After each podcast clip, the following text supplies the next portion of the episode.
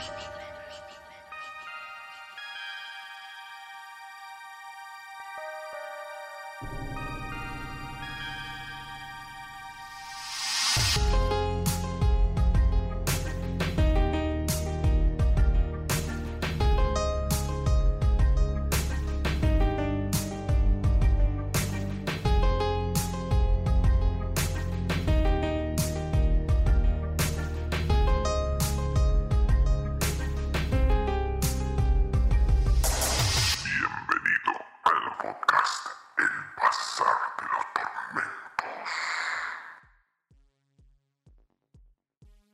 Bienvenidos al Bazar de los Tormentos. Bienvenidos a este programa muy especial donde vamos a estar charlando sobre temas muy interesantes, muy inspiradores.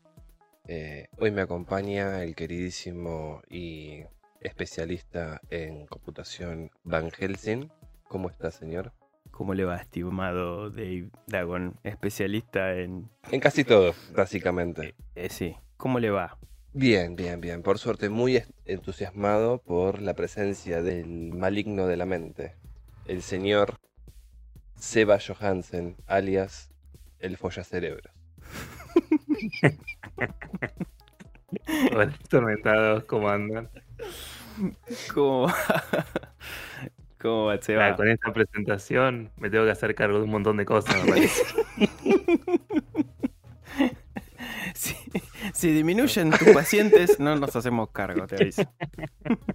Mira, no son pocas las personas que nos han escrito y nos han dicho, tengo miedo de ser paciente del maligno de la mente. Es verdad. No son pocas las personas. Nos adentramos en rincones muy oscuros. Ok, no quisiera saber dónde te adentras. Vamos a dejarlo ahí. Pero en el próximo episodio se devela. Pero sí, es cierto que en este episodio no, nos vamos a subir en, en un submarino y, se no, y nos vamos a meter en las profundidades más oscuras de la psiquiatría. Eso seguro. En el lado B. bueno. En el lado B. Exactamente. Exactamente, porque obviamente, como de toda ciencia, se saca lo bueno y tiene su, su parte negativa. Como dicen, hay que resistir el archivo y acá la mm. psiquiatría tiene un edificio que se tambalea bastante en algunos momentos. Sí, pero como todo, ¿no? Como anteriormente conversábamos, es, así, todo sector tiene su parte oscura, que va a ser. Así que bueno, vamos a ir arrancando, ¿les parece? Por mí no hay problema, ¿eh? Dame una patada en el pecho. Provecho, estaba toda con la media luna. bueno. Pero bueno, vamos a meternos, como decíamos, en el lado B de, la, de esta rama de la medicina. Y bueno, más que nada en sus orígenes y las cuestionables metodologías que hubo, ¿no? Para tratar a los pacientes, pobrecitos. O conejillos de India, se le podemos decir. Sí, también. Eh, pero bueno, yo iba a decir que hagamos un poquito de historia, ¿no? De paso, el saber no ocupa espacio, ¿no? Dale. Y a los oyentes los, los invitamos también a que se interesen un poco en el tema. Y, igual, tal vez si en esto coincida Seba, es como paradójico, y, vos también vas a coincidir, mm. en que los horrores más grandes de la psiquiatría se hicieron justamente en, el mundo moderno y no y sí. En, época antigua, digamos. En pleno concepto, sí. Claro, yo creo, si no estoy muy equivocado, y porque me, acuerdo recién que una de las prácticas eh, antiguamente para a vos sacarte lo que era una jaqueca, creo que griegos, espartanos, todas esas te abrían la cabeza para que supure sangre y eso libere. No sabía que tan antigua era la práctica. Sí. Si yo no estoy mal, ¿eh? Ojo, puedo estar equivocado. No sé si Seba nos podrá orientar un poco más. No, digamos, un poco lo que contextualiza esto que, que vamos a hablar y justamente pensando en lo que es el origen de la psiquiatría, hubo prácticas justamente anteriores que daban cuenta de una forma de proceder, un saber específico, que digamos a partir de lo que es más como dicen lo moderno, lo contemporáneo, con, con la medicina, con sus ramas, con cierta especialización sobre algunas partes del cuerpo, ¿no? Y bueno, y principalmente la, la psiquiatría con la enfermedad mental, es como que le da un marco distinto y sustenta una práctica desde ese lugar. Muy desde ese saber, que, bueno, que es un saber hegemónico, eh, es un saber, digamos, que tiene algo que decir y que es muy tomado en cuenta en ese momento, en este momento. Eh, y las prácticas estas, como, como dice Dave, justamente muchas veces se daba en algo que todavía no estaba delimitado concretamente como medicina, pero que se llevaban a cabo distintas. Bueno, ya vamos a ir viendo, ¿no? Distintas formas, principalmente de entenderlo y después, bueno, de practicar cómo haya una solución. Claro. Igual a lo que yo me refería más que nada es que a pesar de que en ese tiempo no se tenía conocimiento sobre este tipo de enfermedades, sobre procedimientos, cuales el médico, digamos, o el brujo trataba de aliviarle el padecimiento a, a la persona, eran menos bestias que en épocas modernas. Ahí va. Sí, sí, sí. Sí, es raro, ¿no?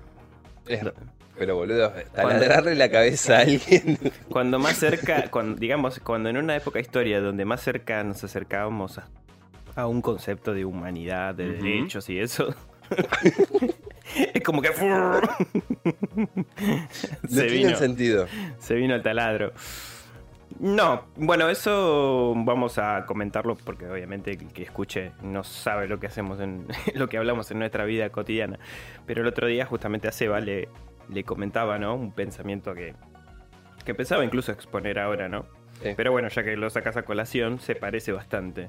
Que ahora en este recorrido que vamos a hacer, histórico, lo, vamos a hacer lo más breve y, llevadero posible. Eh, justamente me llamó la atención como en civilizaciones antiguas que ahora vamos a ir nombrando, como por ejemplo en la Mesopotamia, o bueno, después los egipcios, los griegos, incluso los aztecas, que no tenían comunicación alguna con estas civilizaciones, tenían sus semejanzas, ¿no? En, algunas cosas con respecto a esto de la psiquiatría o, lo que pensaban con respecto a algunas enfermedades mentales que en ese momento ni siquiera se llamaban enfermedades mentales. Pero bueno, el hecho de cómo se trataban estas cosas o o sea, todo lo que vendría a ser progreso en estas civilizaciones, como después de una era, que era la, justamente la medieval, la era oscura, se cortó eso y hubo un retroceso enorme, pero enorme, a nivel humano. Y, prácticamente hay cosas que hoy en día estamos hablando que nos parecen novedosas y capaz que ya los griegos más o menos ya lo tenían resuelto o lo... O sea, eso es lo asombroso de, de la historia humana, ¿no? Cómo no nos detenemos a pensar en que todo está orquestado para que vaya para un lado desde que somos concebidos. Y después cuando chusmeas un poco sobre nuestra historia como, como civilización, como humanidad, decís, pero pará, si que esto ya, ya se vio hace cuántos años. Y después como que se canceló y... Es que no somos muy diferentes a los tipos del antiguo Egipto. en el tema de razonamiento en sí. Lo diferenciamos tal vez en que no creemos sí, eh, en dioses o que podemos explicar muchas cosas que ellos no. Sin embargo, ellos podían predecir lluvias, eclipses. Mm. Podían hacer un montón de cosas que nosotros, si vos lo vas a hacer hoy, no lo podés hacer. Sí, ya sabían de astrología, de, de astronomía, perdón, y un montón de cosas, pero más allá de eso, mm. ¿cómo, ¿cómo, a partir de un sistema que se fue implantando como la iglesia o bueno, y después más adelante todo lo que sería un sistema político ¿no? global. Pero siempre fue un sistema político, la, iglesia. Claro, bueno, pero ahora no lo llamamos iglesia, lo llamamos globalización. Bueno, pero en, un principio es lo que decíamos la, vez pasada en el programa de vampiros, creo que, fue en el que no salió. La iglesia fue inventada, el cristianismo, mejor dicho, fue inventado para eso. Dejando de lado religión, porque por ahí el que escucha tiene sus creencias, pero eh, la iglesia en, en esta época, digamos, tuvo un peso muy fuerte. Sí. Hasta que después, bueno, ese peso se fue evolucionando hasta lo que nosotros conocemos, en este caso hablando de la psiquiatría, mm. la medicina. Mm. Y la medicina tenía un poder enorme y bueno, es como que los poderes fueron mutando a, través de la, de la historia. El peso, quizás agregar, que tiene mucho que ver con el modelo explicativo. Justamente hay algo de lo que se venía gestando, de, los saberes, tanto de medicina como de, bueno, lo que sería una filosofía en general, que era como básicamente el conocimiento de todo. No, se distinguía una rama en específico, sino que a partir, digamos, sobre todo de la proliferación de, la religión católico-cristiana, digamos, algo ahí específico, que implica una forma de ver y pensar el mundo particular. Y eso justamente da una explicación etiológica a toda la forma de entender el mundo. Y eso justamente fue un poco como viene diciendo Van, viene un poco de la mano de cómo hay un montón de saberes que se fueron corriendo para dar lugar a uno nuevo que estaba surgiendo. Que después, como vamos a ver, hay algo que se empieza a asomar desde la filosofía, digamos, para pensar un poco más allá. Y, y ahí es cuando empieza una revolución en términos de pensamiento, en términos de avance científico, avance de todas las ciencias en general. Exacto. Pero bueno, em, empecemos con, este recorrido interesante. Así los oyentes también van a entender quizás mejor a qué nos referimos con esta conversación entre nos. En sí, lo que conocemos como psiquiatría surge como ramas científicas a mediados del siglo XIX. Previamente existían registros de otras culturas que no presentan la existencia de enfermedades mentales como tal, digamos. Pero, por ejemplo, en la cultura hindú, en algunos textos del, Renacimiento, ya se está hablando de lo que vendría a ser una, un concepto de, psiquiatría, ¿no? O por lo menos de las enfermedades. E, el, libro este, el Buda Tavilla, creo que es. Sí. ¿Habla sobre las enfermedades o sobre qué habla en sí? De enfermedades mentales. Ah, ok. O sea, ya, ya un concepto, es un libro antiguo, pero ya hay conceptos sobre las enfermedades mentales. Ok. Cosa que antes, ahora vamos a ver, si tenías una enfermedad mental, eras, estabas poseído, más o menos en esa época. Bueno, sí, para el Sí. Bueno, pero es también interesante cómo lo tomaban otras culturas. Eso te iba a decir porque para lo que eran más que nada los eh, aborígenes, los pueblos originarios de, mm. América, sí. eras como una suerte de, divinidad, ponerle. El mm. tener doble personalidad te hacía como que estás más conectado con. hay registro de que sí, es verdad. Eh, igualmente, hoy lo llamamos enfermedades mentales, dentro de 50 años no sabemos. Sí, bueno. De todas maneras, sí. Por ejemplo, ahora vamos a seguir avanzando y en Egipto también había otros tipos de concepciones con respecto a las enfermedades mentales y cómo resolverlas. Era todo distinto y similar a, cosas de ahora también. Porque... Ok, ok, ok.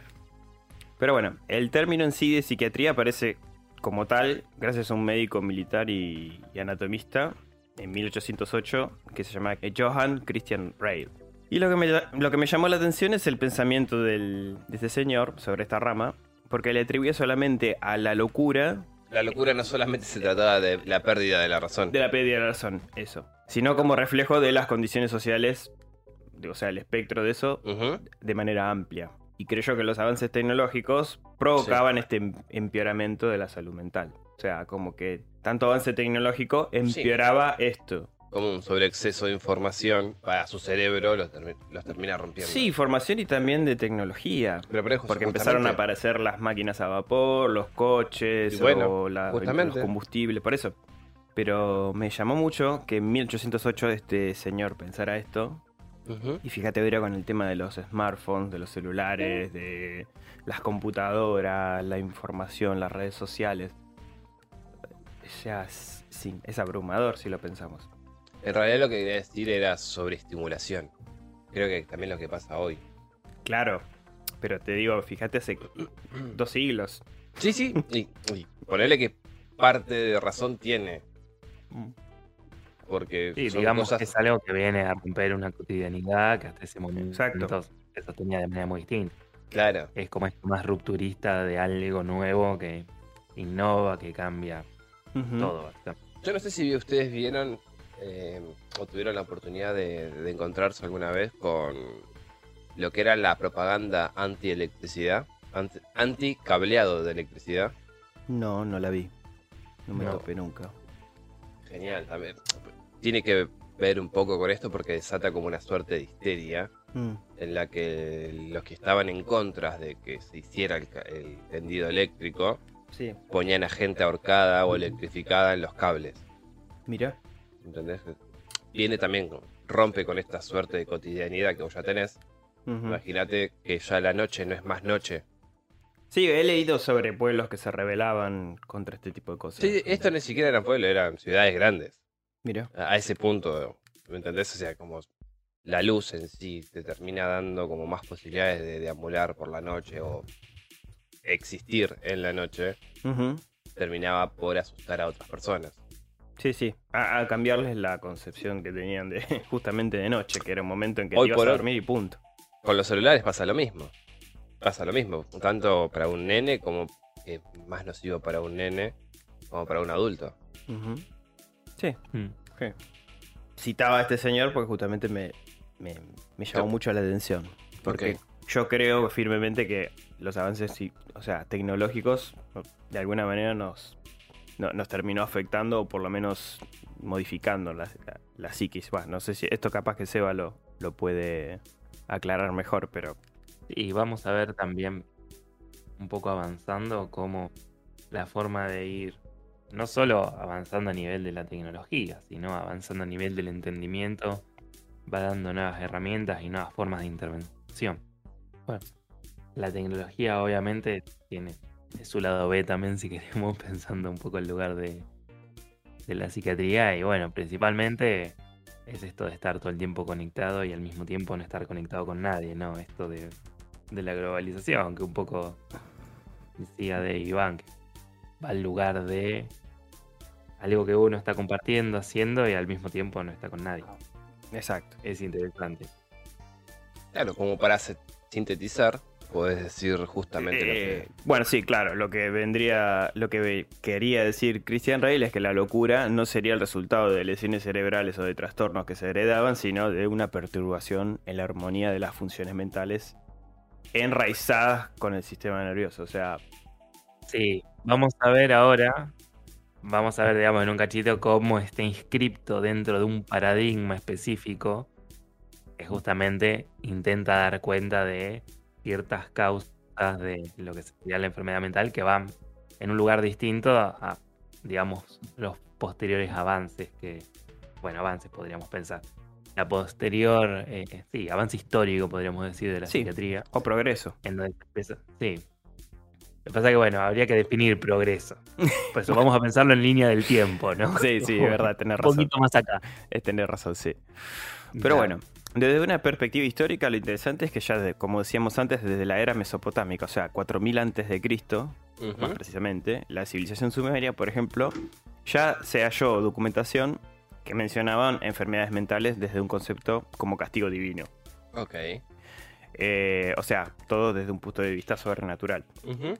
Después, por ejemplo, en el antiguo Egipto se descubrieron interesantes conceptos respecto a los trastornos eh, de comportamiento y se da particular importancia a los ambientes que sean estimulantes. Ok. Como también realizar, por ejemplo, actividades recreativas como pintura, baile, entre otras actividades para tratar dichos trastornos. Algo que me parece también interesantísimo, porque hoy en día eh, el entorno es, es, algo re importante, en el, o sea, se ha descubierto, ¿no? En el entorno laboral, la cantidad de horas que estás en un cierto... Bueno, en, eh, justamente acá tenemos una gran contraposición histórica. Fíjate que los egipcios se preocupaban por su entorno. Estamos hablando de 2000 antes de Cristo, más o menos, una cosa así. 4000, pero sí. No, no, 4000 ah, sumerios. Sí, 3000 y pico igual. Sí, y ahora. incluso esto del lugar de, del arte. Sí. Por ejemplo, eh, que no sé, el arte terapia, actividades recreativas que van justamente a poder trabajar desde un poco esto, ¿no? Exacto. Una mente que sea favorecedor, estimulante, como que logre algo de una producción. Y hoy en día sigue habiendo trabajos, clandestinos o no, que el ambiente es agobiante, encerrado, un montón de horas, cero estímulo. O sea, eso es lo que realmente me llama la atención. estímulos hay. Un latigazo. A ver. Pero bueno. otra cosa es que sea legal, pero estímulos hay. Sí, sí. Por ejemplo, en un papiro encontrado en particular de un tal Edwin Smith, un investigador de esta civilización, se, eh, afirmó que el cerebro es el asiento de la mente.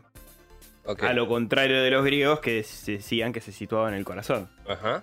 Eh, fíjate, los egipcios estaban años luces, ¿eh? Stargate.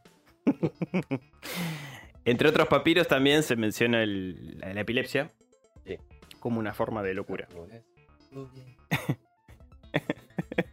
Y así lo fue, bueno, durante varios siglos.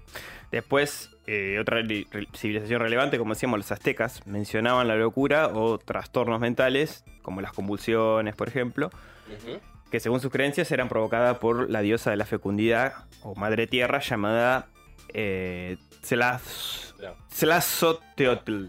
Tlazoteotl, una cosa así. Perdón. Tesa. Tesalototl. Así se pronuncia. Ahí está. ¿Cómo? Tesalototl. ¿Cómo, ¿Cómo es?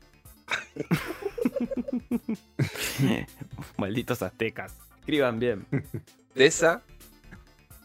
Tesalototl. Algo así. Tesalototl. Algo así. Bueno. La madre tierra para los aztecas. Eh, bueno, la civilización griega también abordó enfermedades mentales, figuras importantes como por ejemplo Hipócrates o Platón, que en su momento sugerían la entrevista clínica como herramienta de diagnóstico. Inclusive para, como herramienta terapéutica. Eh, a Hipócrates, por ejemplo, se le atribuye la teoría de los cuatro humores. Un sistema de medicina bastante arcaico adoptado por estos antiguos médicos y filósofos griegos, que detallaba la supuesta composición y funcionamiento del cuerpo humano, basándonos en la interacción entre estos supuestos cuatro humores básicos. Eso se mantuvo hasta los 1800 y pico. Sí. Hasta los 1800 hay, y Hay dibujos de esa época. Se mantuvo esa creencia de los humores. Sí, sí. Sí, sí, es verdad. Bueno, de hecho, hay relatos de Docker y otros así que hablan justamente de los humores.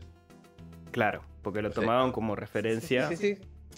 Obviamente, por eso tío, se, mantuvo hasta, digamos, medianamente cercano el tiempo. Esos cuatro humores eran la flema, eh, la sangre, la bilis negra y la bilis amarilla. En sus obras al respecto se pueden encontrar descripciones de cuadros de epilepsia, manía, paranoia, fobias, histeria, ¿no? Eh, siempre hablando de, de Hipócrates. Sí.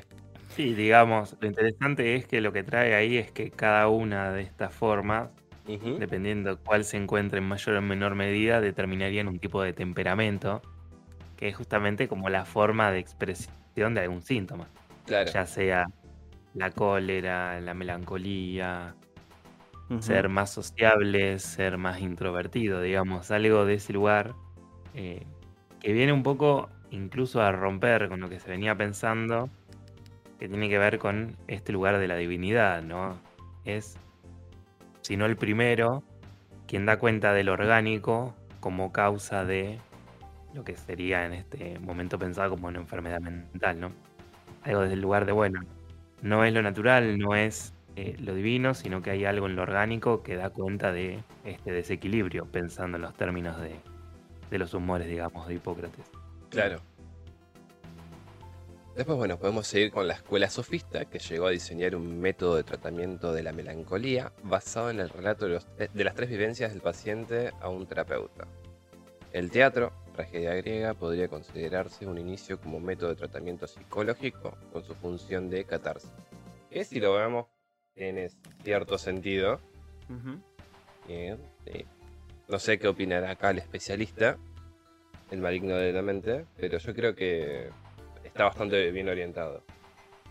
Sí, digamos, fíjate que responde un poco a, la parte egipcia también de poder trabajar a partir de la expresión artística algo de ese padecimiento, digamos, de poder tramitarlo de alguna manera. Claro, sí, sí, sí. Además, los sofistas. Estudiantes y maestros de la retórica. Sí. igual depende también, porque eran bastante chamulleros. Bueno, era la ciencia del discurso, ¿no? En ese momento. El que miró Merlí se te va a ofender. Chamullero de mierda. Eh, estaba bueno, en ese momento. Los pedían plata también. ¿Cómo? y que los sofistas también dan cuenta de, bueno, de un saber muy de lid, muy de plata. Siempre se lo contrapone, digamos, a Platón más como alguien popular, de pueblo, como abierto a la comunidad, los sofistas más desde el lugar del lead, lo burocrático. Mm. Hay como una linda contraposición. Pasa que un sofista te iba a discutir a muerte que si él decía que el cielo era verde, era verde. O sea, o si te decía que era rojo, te iba a decir, no, es rojo. Y vos le demostrabas que no, y el tipo decía, no, bueno, pero al amanecer sí es rojo. O sea, a ese grado también llegaban. Por eso llegas ante una tramullera de mierda. sí, igual es, eh, también un poco el peso de, como dice Seba. Eh, sí. Obviamente. De que eran los sofisticados de la época, digamos. Sí, pero Platón venía así con la garcha en la cara. que digamos, igual dentro de, del lugar de lo que sería la escuela sofista se buscaba eh, mm. llegar a un conocimiento más concreto, más verdadero. Mm. Pero bueno, mm. los romanos también tenían esta manera similar a los egipcios, ¿no? De, de apoyar, digamos, en, de apoyarse en actividades de recreación para enfrentarse a desórdenes mentales. Claro, igualmente, vos ten en cuenta que lo que hacían los romanos era absorber todo conocimiento de las civilizaciones que ellos conquistaban. Sí, un poco como hablamos en el especial navideño. Exactamente, entonces, que los romanos lo hicieran no me parece tan extraño. Sin embargo, no se pusieron, no pudieron sacarse de encima a Calígula. Eran excelentes copiones los romanos, ¿no? Pero por lo menos se copiaban bien. no, es eh, se trata de ser copión, sino que es una forma de absorber cultura y a, sí mismo también conquistar el pueblo. Sí, sí, asimilarlo para adaptarlo a... No, no lo adaptaban directamente, lo absorbían, lo hacían propio y polla, pueblo, qué sé yo, egipcio, veías que ellos tenían tus mismas eh, celebraciones, entonces no son tan malos. Mm. A pesar de que nos masacraron hace 10 minutos atrás. Un efecto camaleón, decís vos. Claro. Mm. Bueno, entonces, ahora nos adentramos a la Edad Media. Sí. O en la Edad Media. En la era oscura. La era oscura, donde varios autores históricos afirman que durante la época de la enfermedad mental retornó a la categoría, a la categoría de posesión diabólica. que era la única forma que yo entiendo que estos tipos podían lidiar con algún tipo de enfermedad. Sí, sí, sí. O sea, tenías epilepsia, convulsiones, ya te agarró un demonio, fuiste. De todas formas, igualmente era selectivo. Y sí, porque eso lo tenía un noble, eh, no, no. Por eso, era una inspiración eh, divina. claro. Sí, pero si lo sufría un plebeyo, estaba poseído. Bueno, e, eso me hace acordar, justo y por la época, mm. hay un caso, en concreto de un convento, yo creo que es ahí en Francia. Mm. ¿En, la, época medieval? Sí, sí, en la Edad Media, donde un grupo, un convento así de monjas se volvieron todas locas todo, eso se, supone. Mm. Y estaban todas en bolas. Sí. Y se ponían a garchotear y qué sé yo, qué sé cuánto. Todos con el, el que estaba ahí. El sacerdote. Sí, y se con, con, el párroco. Claro, y básicamente lo atribuyeron a una, a una posesión. Ah. Pero era constante eso. O, sea que era deliberado. Al parecer sí. bueno. Al parecer sí. O sea, como que entraban en trance, supuestamente. Mm todo llevado por una suerte de histeria que tenían. Mm. Esto en base a los documentos de la época, ¿no? Y garchaban con el padre. Está bien. O se ponían a dar medias lunas por el pueblo y la gente las veía en bolas. O sea, no había como una distinción de soy una persona mayor, no me voy a poner en bola, no. Era todos. Claro, claro. No estaban inhibidas, digamos. No, Eso quería decir. Claro, sí, sí. Rarísimo. Sí, digamos. Fíjense que incluso esto da cuenta un poco de lo que veníamos hablando del lugar de la explicación causal. Mm. Pensar la posición demoníaca o algo relacionado a esto da cuenta de, que, bueno, una suerte de algo externo que viene a. Claro. Estamos hablando de, represión sexual. Olvídate. o sea, porque esto era una represión sexual. Sí, sí, sí, pero olvídate. Como una casa resuelta en una posesión demoníaca, digamos. Sí. Sí, incluso, digamos, hay cuestiones que tienen que ver con esta misma forma de pensar lo que sería actualmente alguna cuestión de padecimiento mental, eh, algunas formas de la psicosis a través de la alucinación, ese tipo de cosas que desde un marco más bien religioso se sigue muchas veces sosteniendo.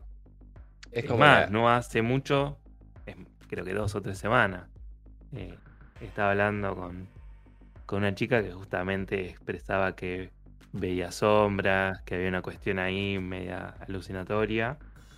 Y el, el párroco sería, no, no era la iglesia católica, creo que era evangelista.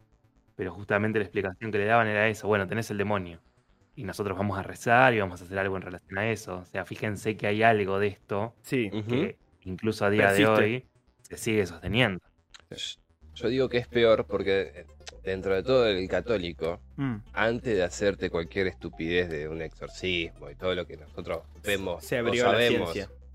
Claro, por- a través de la cultura popular, Mm. lo que va a hacer es justamente recomendarte una persona como Sebastián que se dedica a eso. ¿entendés? Que entiende la mente, o por lo menos la estudió y sabe o, o entiende cómo funciona. El evangelista no, va a ser lo, lo más arcaico posible, Mm. la va a atar a una cama o, o le va- la va a rociar con aceite, Mm. ¿entendés? Y es como que eso no le ayuda, empeorás. Sí, digamos que de las distintas ramas de- del cristianismo tienen su Es que el evangelista es- conservación, digamos. Pero lo que voy yo es que eh, el católico bebió mucho de la filo- filosofía de Platón, de, de- de Sócrates y de los demás, ¿entendés? Sí, sí, entiendo lo cuál es tu punto. Eh, el, El cristiano no, el evangélico no. Sí, sí. El evangélico copia... Digamos que el catolicismo se ayorna un poquitito más a la época Exacto. y más allá de con- ser conservador en un montón de cosas, hay cierta apertura a otras que en otro tipo de religiones no se ve. Yo yo- creo, perdón que te interrumpa, pero yo creo que es también por un tema de, eh, ¿cómo te puedo decir? De contención, que todas las respuestas estén dentro del- de la propia religión. Perfecto, sí. Porque abrirte Mm, a otras ramas te va a dar la posibilidad de que tengas otro pensamiento frente a otras cosas sí. y que empieces a dudar. Entonces yo creo que algunas religiones, dejando de lado a los evangelistas, sí o no, Mm, hay otras también, otras ramas sí. y otras religiones más que buscan encerrarte dentro de ese núcleo sí. solamente para no abrirte a pensar en otras cosas. Creo Claro. que va por ahí un poco la mano. Está bien, pero lo que yo voy es el ponerle el, el católico. Y ya el católico perdió ese temor, me parece. O por lo menos, se, como dijo Seba antes, se ayornó, se, se ajusta a eso. Yo creo que eh, el, el Dios católico lo que hace es. Perdón, los católicos lo que hacen es creer un Dios no limitado. Sí, ¿Entendés? O sea, hasta un momento de la historia. claro, sí, sí, sí. Pero un yo, quiebre en un momento Veo- histórico pero yo veo que dio esa posibilidad, pero hasta más antes no era así. honesto. No, y no, boludo, porque antes eran los que tenían el poder. Fíjate que prendían fuego a una mujer porque solamente tenía convulsiones. Pero justamente, antes tenían ese poder. Claro. Y no, sé, no eran estrictamente católicos los que prendían fuego. O sea, los de Salem no eran católicos, No, es verdad, eran evangelistas. eran evangelistas. bueno, Nada más. Pero ¿Entendés mi punto? entiendo, entiendo, entiendo. No, bueno, ah, pero hablando en serio, lo que voy yo es que el católico en sí no limita a su deidad. El, el evangélico sí, entonces yo veo peor que la sometan a un exorcismo y, y con muchas comillas Mm. a que la manden con una persona como Sebastián. Sí, sí, sí, eso sí. Que de todas formas, imagino que debe ser complicadísimo atender a alguien así. Y sí, yo exorcizo acá en el concepto. Sí, me lo imagino a Seba con sotana. Lo bueno es que más allá de, de todo esto, digamos, al menos en este caso en puntual, Sí, fue como que la piba me dijo, bueno, no. Yo eh, sé que estoy Yo no quiero creer esto porque me parece que no, y yo le digo, y no. Y sí, está bien que pienses así. Eh, hay algo de una apertura dentro de toda esa clausura y ese cierre que, que se hace en, determinado tipo de religiones, digamos. A veces la sociedad misma te permite pensar un poquito más allá. claro. Y yo creo que tiene que ver mucho con la pandemia. Después de la pandemia, la salud mental cobró un lugar totalmente diferente, sí, Mm. recontra importante y, y se empezó a notar justamente qué pasaba cuando uno lo descuidaba y bueno, son todas las consecuencias y los consultorios ahora llenos de psicólogos. Como siempre en la historia de la humanidad tiene que ocurrir algo grave para que se les dé importancia a cosas que siempre deberían haber sido importantes. Exactamente, exactamente. Lamentablemente la historia del ser humano es un ciclo que es así. Ahora, después de unos años, tener una buena salud mental no va a ser tan importante hasta que ocurra otro hecho que sea masivo y nos quede otra que decir, y sí, es importante, y otra vez volvemos a darle importancia. Ahora, Seba, ¿podrás contarnos cinco minutos de lo que te decía esta chica? No, bueno, tenía que ver con, con esto justamente. Con una suerte de visión que tenía, donde justamente veía sombras que, que se le aparecían, o de un vistazo veía algo que se movía, que se corría. Que tenía que ver con, con esto. No, no se define directamente como una alucinación, digamos, porque hay que indagar un poco más. Claro. Por lo pronto hay alguna percepción o algo ahí que. es como que de refilón lo veía. Sí, pero digamos, esto de poder justamente cuestionarlo, verlo, poder hablarlo, es como un primer paso para poder empezar a hacer algo. Claro. No desde un lugar, no intentando encontrarle teología, sino bueno, ¿qué le pasa con eso? Porque, a ver, hay muchas personas que tienen alucinaciones, por ejemplo, que es ver algo que no está, o sea, tener un estímulo externo sin que ese objeto exista, exista la persona, obviamente, pero ahí también depende de cómo esa persona puede interpretar y relacionarse con eso que ve. Claro. No es lo mismo, no sé, otro paciente que te dice, bueno, eh, a la noche me acuesto a dormir y en la pared veo que bajan un montón de cucarachas, yo ya sé que son cosas mías, que en realidad no está pasando nada, así que no les doy bola y me duermo. Mm. Y hay otros que en esa misma situación, cuando le sucede, también a tener un... Y sí, y sí se desespera. E, el trabajo que vos haces para que este tipo, o esta mujer, o este niño, o lo que fuera, le pierda ese miedo a las cucarachas que bajan por la pared, es impresionante. Sí, hay muchos abordajes, hay muchas formas de, trabajar. Claro. También, digamos, va a depender, bueno, de cada uno de, las personas, porque ahí un poco, quizás lo que vamos a ver en, la historia de la psiquiatría, sobre mm. todo cuando empieza la, entidad clínico-evolutiva, que es la explicación más orgánica de, de la cosa, digamos, tiene que ver con que no hay una forma general de abordaje de un paciente. No, no, cada uno en particular tiene una subjetividad propia y a partir de ahí se puede elaborar un plan de tratamiento, lo que sea, como para poder llegar a trabajar. Claro, sí, sí. A diferencia de lo que muchas veces se pensó, que bueno, pasa esto, a consecuencia de esto, entonces tenemos esta causa y atacamos directamente eso. Ponelo a 220. Y así se justificaron un montón de cosas, ¿no? Exacto. Ponerle la cabeza a 220 y en dos semanas vemos si todavía sigue alucinando o no. Claro. Exactamente. Bueno, eso es súper interesante porque ya vamos a llegar, pero sí, sí. Me, hacen adelantarme. Hay algo ahí de, esta forma de... Bueno, una nueva personalidad borrando la otra, ¿no? Mm. Algo de esta... De bueno, la realidad se autopercibe y uno va construyéndose a través del ambiente, entonces si borramos una parte de la historia de esa persona y construye algo nuevo, mm. hay una cura. Ok. bueno, una, vamos a ver las una suerte de, reinicio mental, digamos. Exactamente. Un hard reset. Exactamente. un hard reset. Qué hijo de puta. Bueno, pero bueno. ya vamos llegando. ya nos vamos metiendo en el renacimiento. Así, ya llegamos a la época interesante, digamos. El peso de la iglesia persistía, obviamente. Sí. Pero se iba ya resquebrajando un poquito. Se iba debilitando. Y podemos destacar como figura de ese momento a Paracelso, ¿no? que era autor del tratado sobre las enfermedades que privan de la razón. Y en esta obra él proponía que las enfermedades mentales no tienen su causa en Dios, sino en procesos naturales y adelanta una clasificación de cinco grupos. La epilepsia, la manía, la locura verdadera, eh, el baile de Sanfito o Sofocato Intellectus, que era otro... Tiene otro nombre ese ahora actualmente, ¿no, Seba? El, el baile de Sanfito. No sé a cuál se refiere, la verdad. Porque en realidad va, va cambiando, digamos, a medida de, de, lo que es la semiología psiquiátrica, van cambiando las definiciones, básicamente. Claro. No, bueno, ahora después me fijo, porque me parece que el baile de Zambito tiene otro nombre ahora. Pero bueno, los locos verdaderos se dividen también en cinco tipos: los lunáticos, los insanos, los besánicos, melancólicos y obesos. Eso era en ese momento. Después, bueno, la religión apuntaba a su poder en este campo de la locura y volvemos a hablar al de un librito que ya mencionamos. El Maelus Ma-. Maleus Maleficarum. Maleficarum, exacto, que ya lo nombramos en el especial de los vampiros, justamente Claro. con Seba.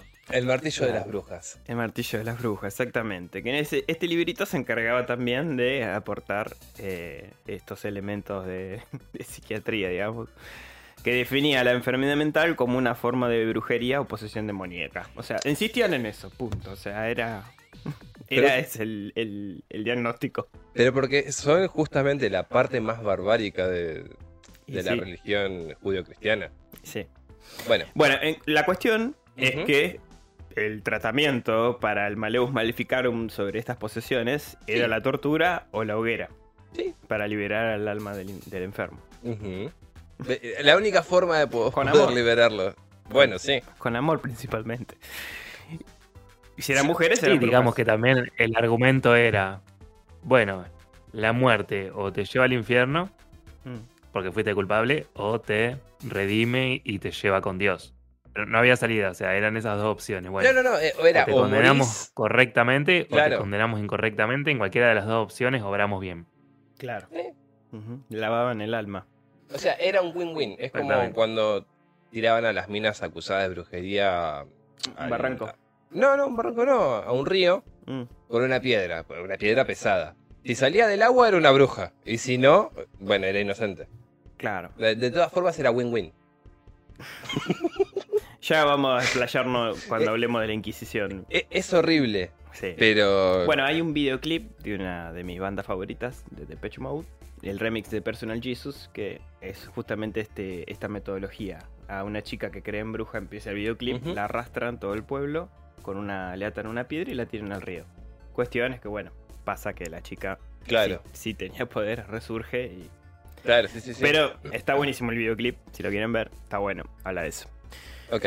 Bien. Pero empezó a cambiar a partir de 1566, cuando el médico y ocultista holandés Johan Weyer escribió un libro que, era, que fue influ- influyente, en el que abogaba que para poner fin a las casas de brujas, eh, se llamaba Sobre las ilusiones de los demonios y Sobre los hechizos y venenos. Ujú. Weyer fue el primero en describir a las mujeres acusadas de practicar brujería como enfermas mentales. O sea, paró un poco esto de que son poseídas, o Claro. son brujas. En este tratado eh, cambiaron las cosas. Igual no estoy tan de acuerdo, pero bueno. Bueno, por lo menos fue una persona que ya empezó a exponer otra cosa que no sea eso.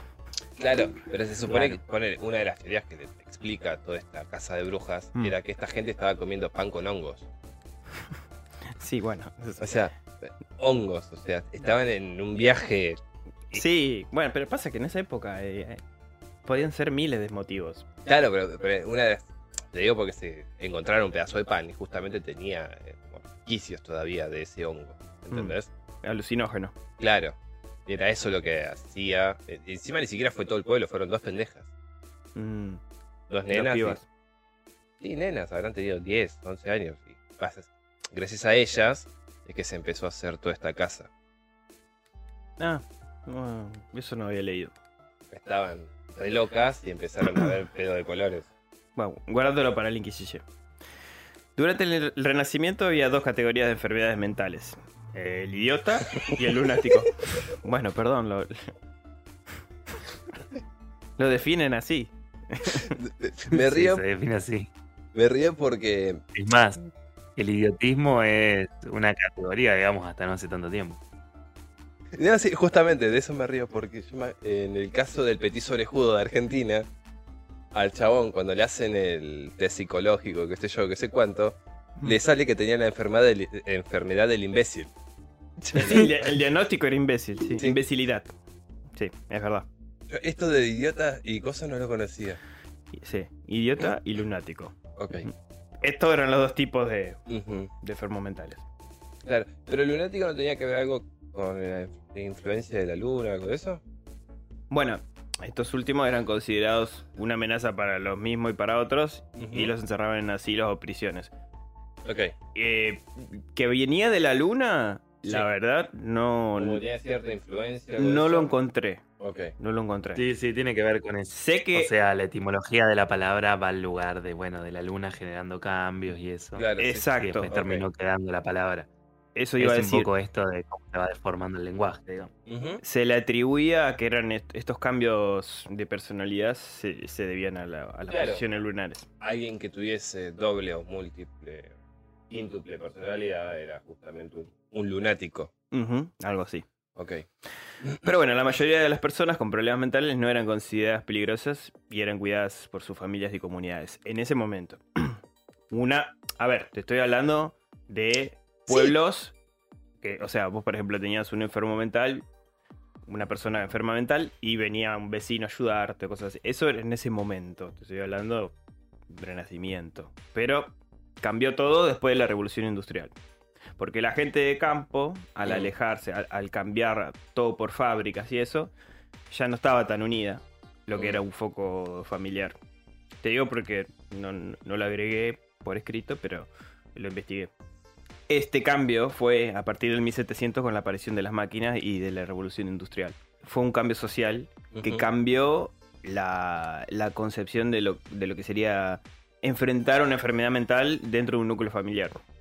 A- al fragmentarse el núcleo familiar, porque el padre de familia se iba a una tal fábrica, el, el hijo a otra y cosas así. Si, si la enferma mental era una nena, hija de- del que iba a trabajar, ponele, eh, y solo se quedaba la madre, dependiendo de lo que tenía, la solución era llevarlo a una institución mental porque ya era un estorbo para, para la familia. Era una carga. Exacto. En cambio, antes, al estar todos en un núcleo, todos ayudaban, todos como Era una carga igual. tarea.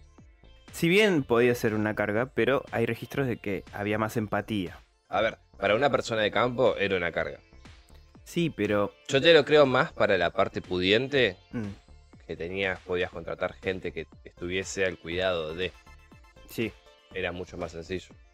Claro, pero hay registros de que la Mm. gente de campo Sí, sí, eso yo no te lo discuto. se ayudaban entre ellos y no es que los tiraban ahí al, al bosque. Habrá habido casos de, de gente que abandonaba a sus enfermos, pero eh, se supone que se ayudaban más entre ellos Mm. y no lo soltaban a instituciones mentales, que fue justo después de esto. Es como que se planteó más el problema de las Mm. enfermedades mentales a partir de que estos cambios sociales empezaron a accionar. Digamos que un poco el lugar de lo que va a ser posteriormente lo- los manicomios, los asilos de alienados, eran lugares donde justamente se empezó a dar un sentido a lo que sería el padecimiento mental, a, a la locura, ¿no? Definido en los términos de esa época. Anteriormente a eso, a lo que fueran, digamos, propiamente los manicomios, había hospitales que dependían de la iglesia. Justamente ahí se llevaban a cabo tratamientos, pero no estaban dentro, digamos, de eh, el concepto de lo que sería después la psiquiatría. Sí, los cánones, los cánones de la psiquiatría. Claro, eran lugares donde básicamente se trabajaba sobre el espíritu, se hacía orientación religiosa, había guía espiritual, ese tipo de cosas que responde un poco ¿no? a la lógica de, de lo que venía pasando hasta ese momento, digamos. Por lo Hay menos ya no te de- prendían fuego. Sí, exactamente. Mm, No, pero tal vez sufrías otro tipo de abuso. Y bueno, pero eso es. Era de saberse. Si, si imagínate dentro del campo de la medicina ocurría, imagínate. Olvídate, olvídate, olvídate. Pero bueno, durante el siglo XVII, o sea, en el iluminismo, la ciencia comenzaba a profundizar en la psique humana. Desde una nueva perspectiva. Los Los primeros exploradores. Del cerebro, Ujú. precursores de la moderna neurología, comienzan a describir las los principales estructuras anatómicas de las O sea, separar la estructura anatómica de las estructuras intracraneales. y algunas de sus funciones, imprimiendo un nuevo concepto de los orígenes del comportamiento humano y por lo tanto de su entorno. Empezaron a multiplicarse los manicomios, desde donde se encerraban a cualquier persona que considerara Una carga para otros. Que era un poco lo que decías antes vos. Exactamente. Que eh, todo esto era pago encima.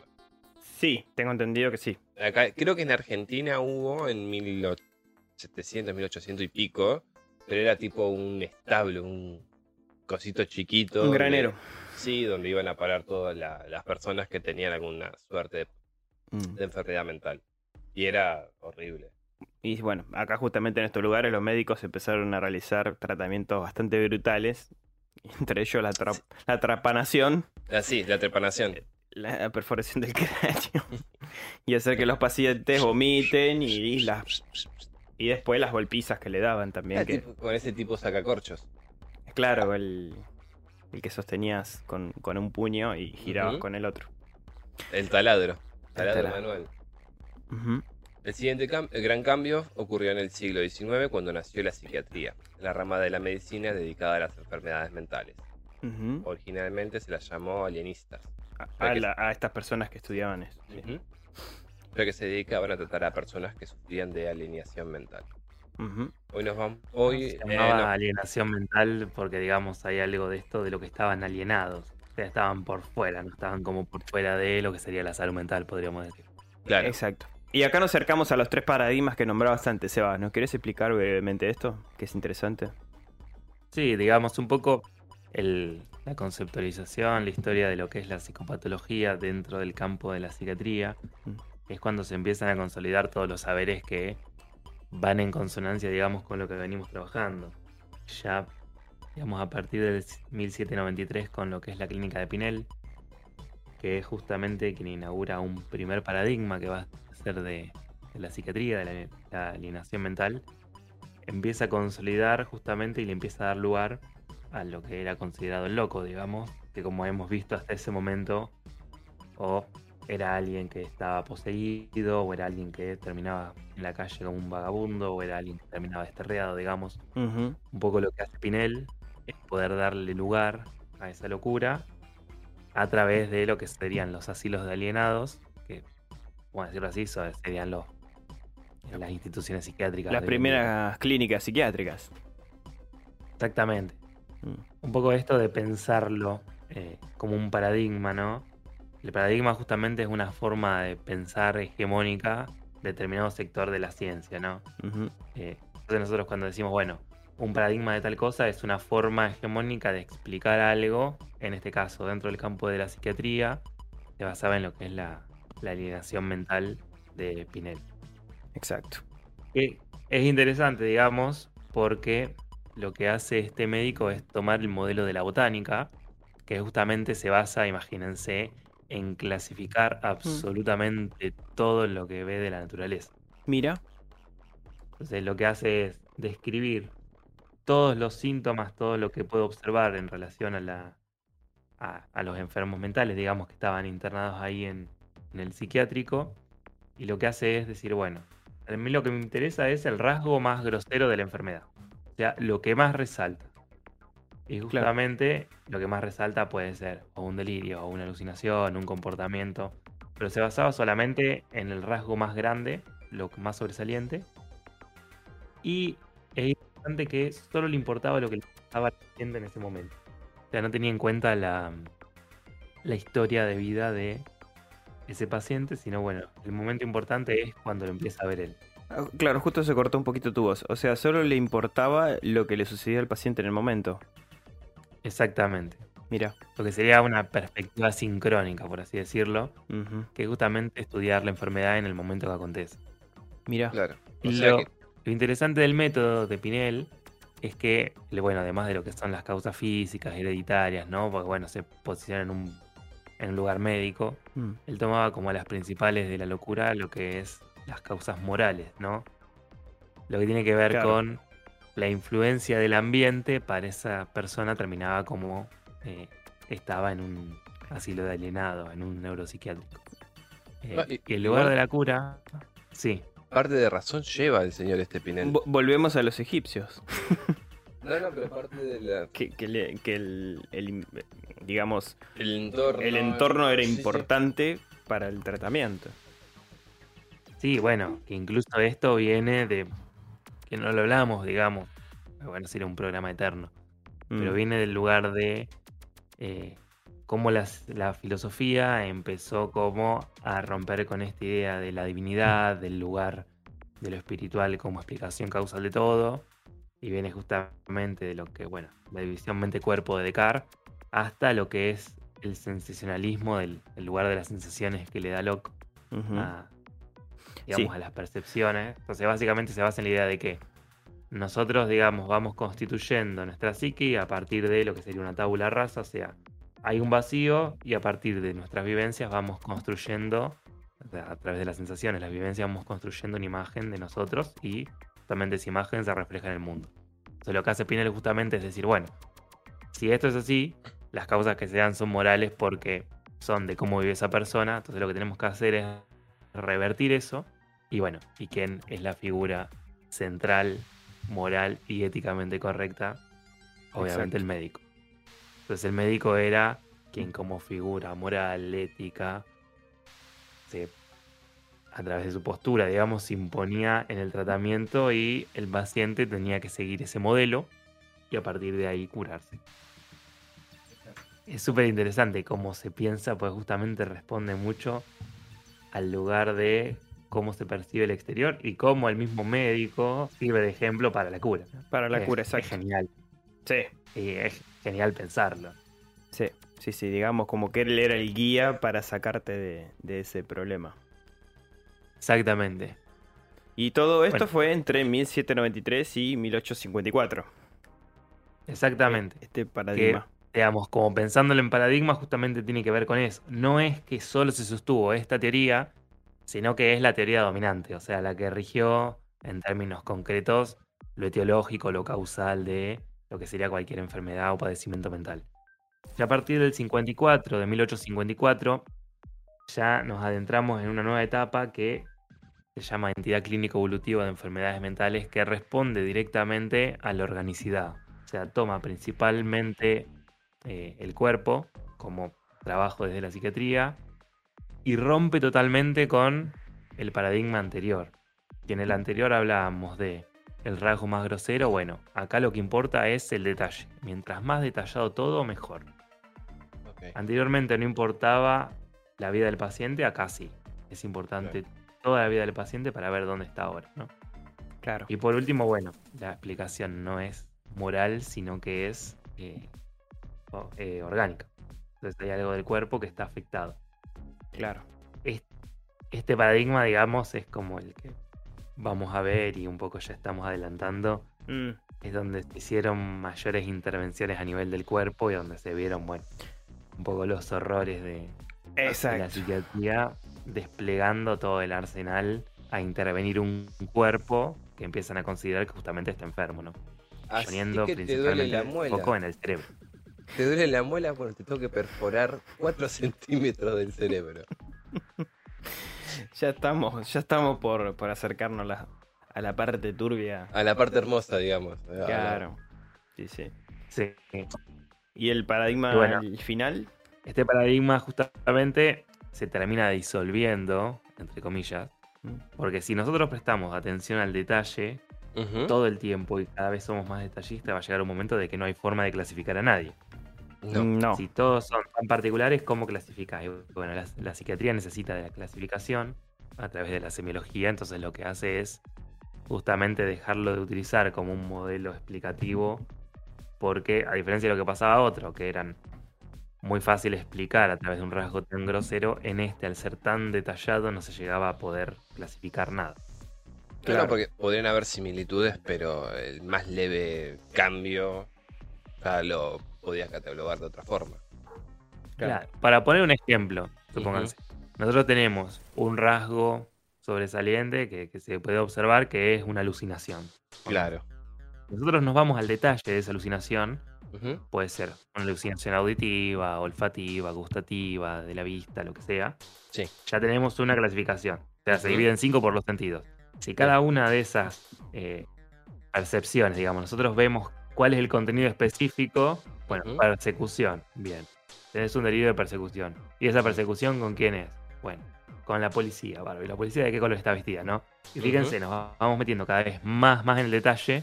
Y eso justamente hace que no haya ningún delirio igual. Y no se puede clasificar. No, pero olvídate, se va te terminás perdiendo en detalles que nunca van a coincidir al 100% mm. dos personas. exactamente. Exactamente. Semiología que vos nombrabas antes, Seba, sería la parte de, la medicina que, vendría a ocuparse de los síntomas de las enfermedades, ¿no? Exactamente. La semiología psiquiátrica justamente tiene que ver con la descripción de los distintos fenómenos que implicarían una afección tanto a nivel cognitivo, a nivel de lo afectivo, a nivel de, lo, de la voluntad, digamos. Y ahí, bueno, se abre un mundo gigante, porque obviamente cada una de esas afecciones tiene un nombre impronunciable mm. y eso hace, digamos, lo que tiene esta época, este paradigma, es que construye una semiología que es una forma de poder darle nombre a todo lo que sucede. Ok, perfecto. Actualmente, actualmente no, a partir del 26 hay un cambio a un paradigma diferente, que es justamente el de las grandes estructuras psicopatológicas, que básicamente es cómo el psicoanálisis influencia a la psiquiatría como modelo explicativo para empezar a trabajar con lo que es el padecimiento mental. Mm. Y acá, bueno, nos basamos ¿no? en las estructuras freudianas y, lacanianas, que son neurosis, psicosis y perversión. Y a partir de esas tres estructuras, digamos, es que empieza a haber una nueva forma de explicar lo que sucede. Ya no poniendo tanto foco en, en lo físico, sino yendo un poco más a lo que tiene que ver con eh, el lenguaje, con el habla, algo que justamente va por otro lado, que hasta ese momento no se había podido explicar concretamente. Digamos, algo de, lo que pasó en ese momento en el paradigma de las enfermedades mentales, el segundo, tiene que ver con que no se encontraba una causa orgánica, es decir, bueno, está afectado esto, por lo tanto, hay un delirio. Claro. No se encontraba. Entonces, justamente este nuevo modelo viene a dar cuenta de una nueva forma de pensar. En, cierto sentido tenía como una lógica, digamos. Que el hecho de que esté afectado una parte o que esté enfermo le produciera alguna suerte de alucinación. Sí, bueno. Es por ejemplo lo que se ve con lo que son las demencias, o lo que ya es hmm. una enfermedad más neurodegenerativa Claro. Pero digamos, a diferencia de eso, que sí tiene un asiento en el cerebro, todo lo que sería eh, la psicosis más de temprana edad o en adultez, no hay una correlación. No, no, no, no, eso desde ya que no. Entonces, digamos, a partir de ahí es que este segundo modelo, este tercer modelo explicativo, perdón, empieza a evolucionar y a pensarlo de otro lado. Claro. Y, y, y esta, este, esta mirada distinta también es, sigue lo que sería eh, los síntomas a través del tiempo. O sea, me llama la atención cómo cambió. Antes, el pasado de la, del paciente no importaba. Después pasó, pasó a, tener una importancia. Eh, claro, a tener una importancia y ahora importa también cómo evoluciona. Claro. Exactamente. No solo se toma en cuenta la conciencia, sino justamente el psicoanálisis lo que trae es que hay algo del inconsciente que tiene que ver con algo que determina la forma en que somos, pero no podemos acceder directamente. Entonces, en este sentido, es como que establece un nuevo punto de comparación y de trabajo, a diferencia del anterior.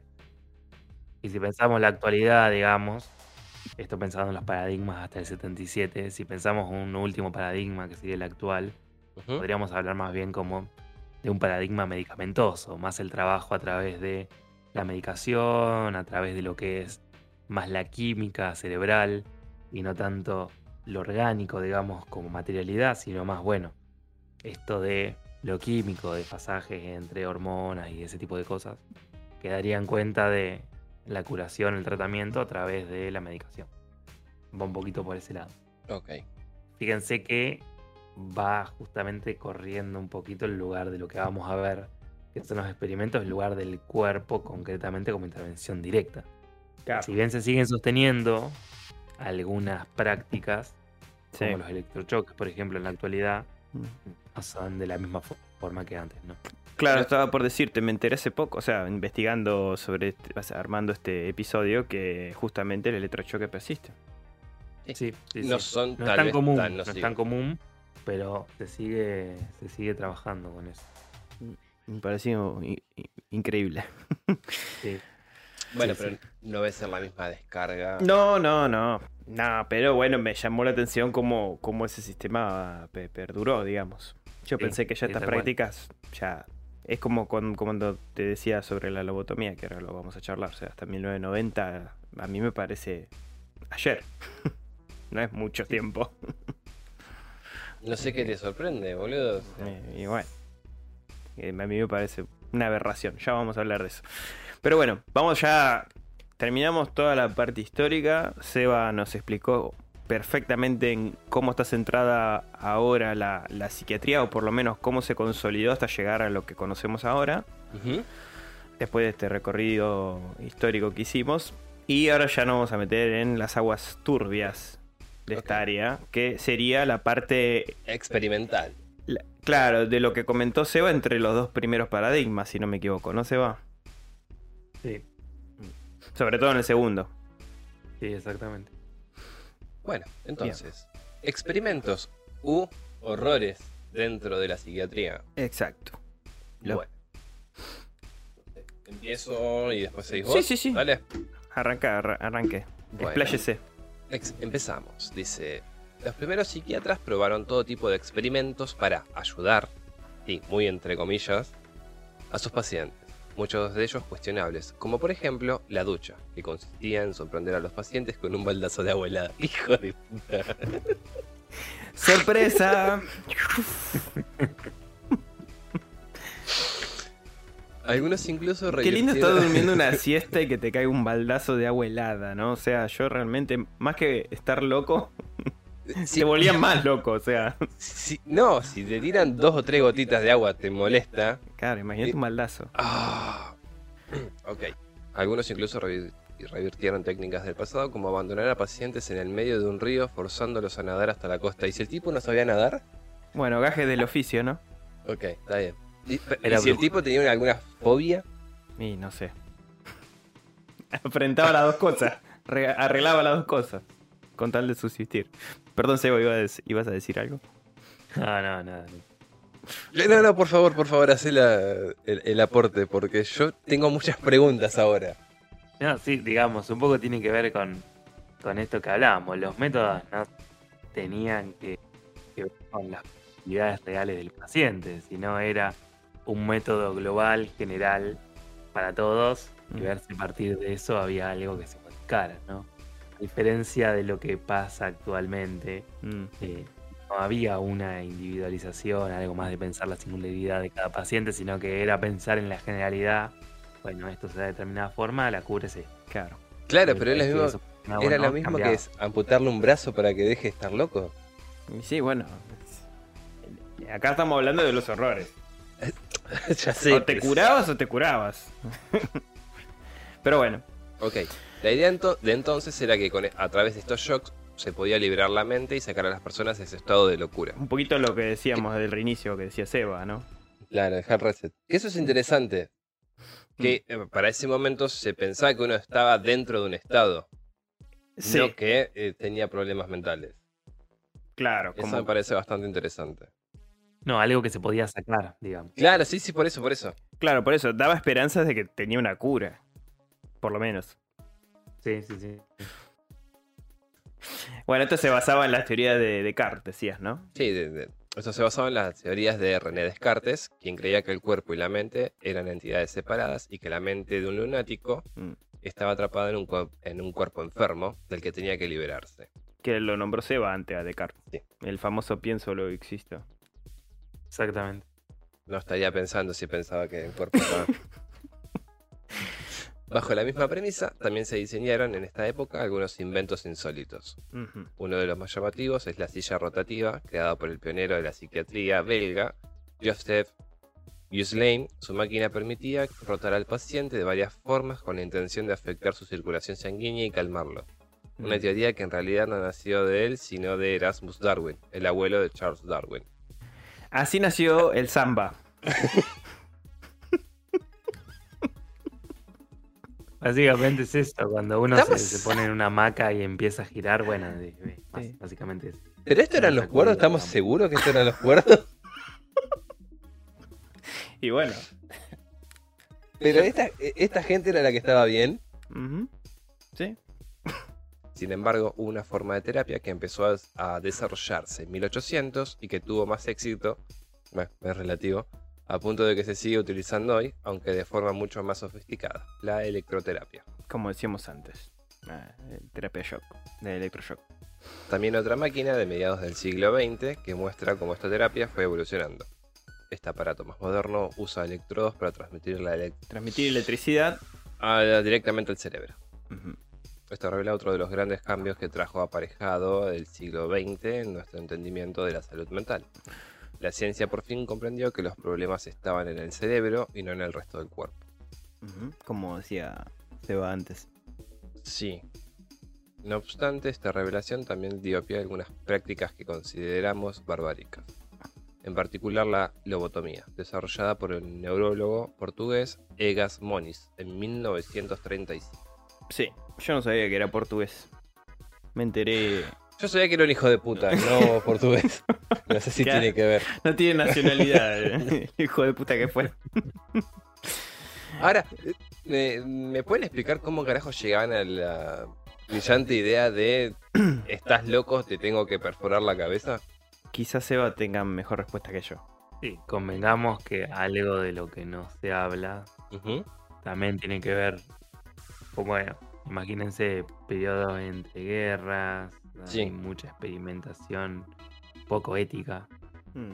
todo lo que es, por ejemplo, bueno, partes más controversiales, como lo que fue la medicina del nazismo, la psiquiatría Sí. del nazismo, todo lo que prácticas, digamos, éticamente reprochables desde todo punto de vista, no solo en ese sentido, sino bueno, muchas veces usaba gente de la calle, o sea, había mucha cuestión de cómo se experimentaba con el cuerpo, sí, y bueno, sin ninguna consecuencia directa, ¿no? Porque Claro. Estamos hablando de la medicina y consolidada como una ciencia que justamente cura y todo se hace por, por esa finalidad, ¿no?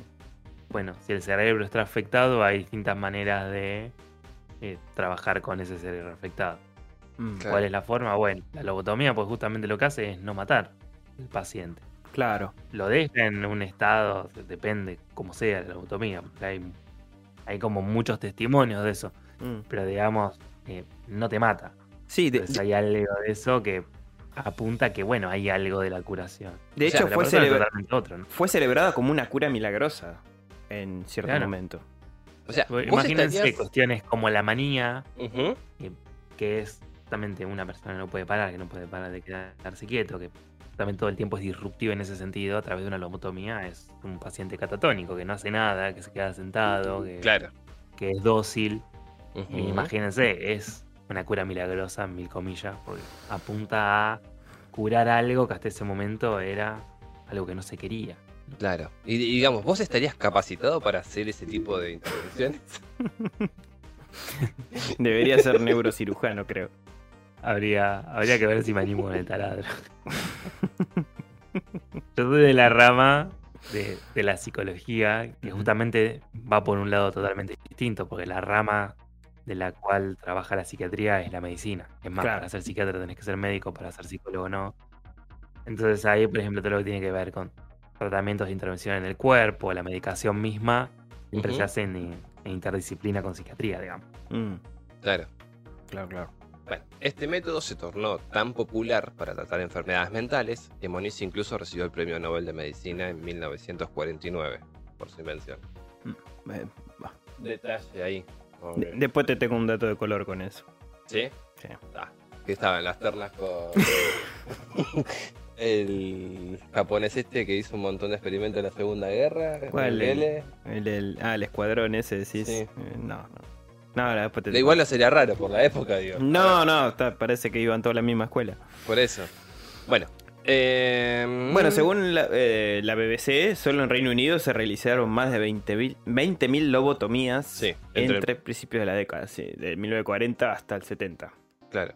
Igual vos pensá que cierto sentido tiene que se haya, haya empezado en 1940 porque estaban todos los, sobrevivientes, si querés, o los que participaron en la Primera Gran Guerra, que quedaron trastocadísimos.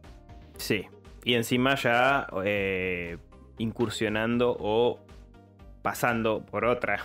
o sea, ya la segunda. Sí, sí, sí, pero vos imagínate que el tipo que volvió de allá, que medio... Sí, sí, sí. Bueno, como pasó en- con Vietnam. Eh, Bueno, fíjate, en 1970, la gente que volvió de Vietnam quedó También. de, de Estados- o sea, los veteranos norteamericanos eh, totalmente abandonados. O sea, volvieron a la patria. eh, Vietnam, boludo, e inclusive en Irak.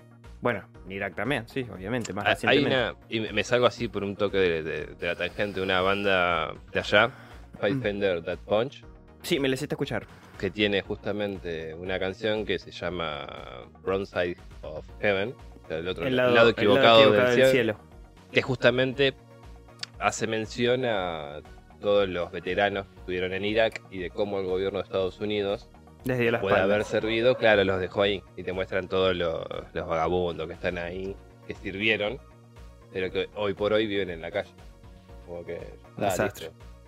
Que aparte es interesantísimo todo lo que hicieron ahí por nada. Sí, sí, por nada, por, por capricho. Sí, fue, fue simplemente un capricho y fue. Vamos a invadir porque tenemos las ganas, nada más. Sí, sí, bueno. Pero bueno, volvamos El, a. el escándalo de Watergate y otras cosas, entre otras, de la guerra de Vietnam que tenemos para rato ahí. Olvídate. Bueno, pero por lo general. incluso esto de pensar finales de 1970 y todo lo que es la época, digamos, de experimentación más química. Acá es donde Mm. se hicieron, por ejemplo, un montón de experimentos de la psiquiatría y la psicología con el LSD. Si les interesa, les recomiendo que busquen en YouTube. Ah, pensé que iba a decir algún proveedor. Con, con LSD. Ah. bueno, cada uno tiene la experiencia como más le guste. Pero con un video basta para ver cómo trabajaba, digamos, el LSD en las, en las tropas. Ah, Súper mira, interesante y un video muy divertido. ¿cómo es el Pero video? Justamente era esto. Y ponen LSD eh, ejército o algo así y muestran Sí. justamente los experimentos de época Ujú. y dan cuenta de cómo intentaban trabajar desde eh, lo químico, desde la- las drogas con Sí. los soldados. Qué impresionante. che. Vos sabés que, y, y Sí. viene de la mano con eso, em, la CIA antes de que empezaran a hacer esto como más masivo del LSD, Mm, lo que hacía era contratar a prostitutas, mm.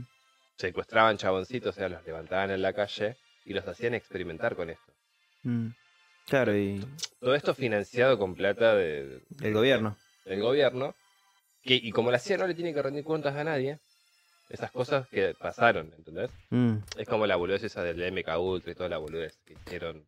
Sí, que bueno, tan alejado no. no. No, y no, van, va un pero- poco por ese mismo lado, digamos. Mm. Pero experimentaban Era el control con- mental al fin y al cabo.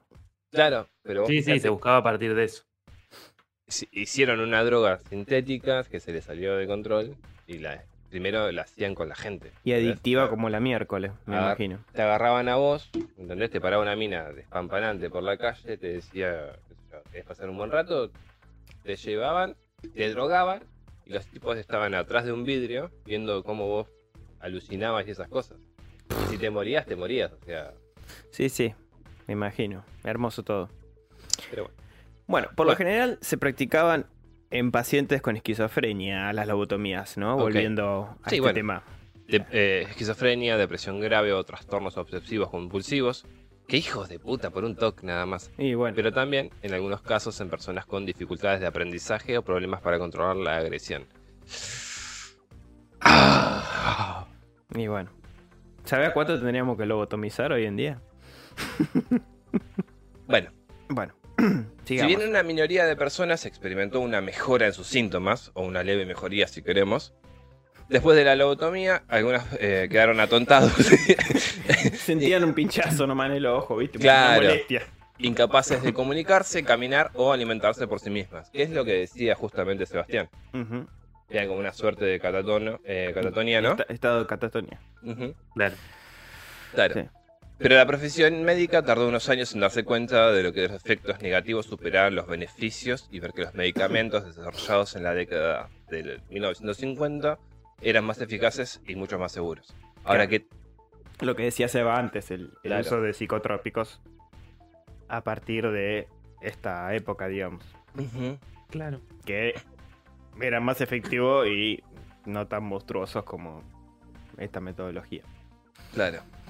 Bueno, su procedimiento consistió en perforar con un par de agujeros el cráneo y empujar el instrumento afilado en el tejido cerebral. Mm. Luego lo barría de un lado a otro para cortar las conexiones entre los lóbulos frontales y el resto del cerebro. Ok. En eso consistía, digamos, la, el La proceso. labotomía, digamos. Ujú, en sí.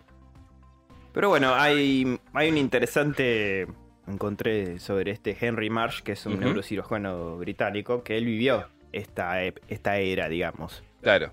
él comenzó su, ahora después lo voy a comentar bien, pero él comenzó su, digamos, su base de, de neurocirugía en, bajo este procedimiento, Ok. más o menos los 70.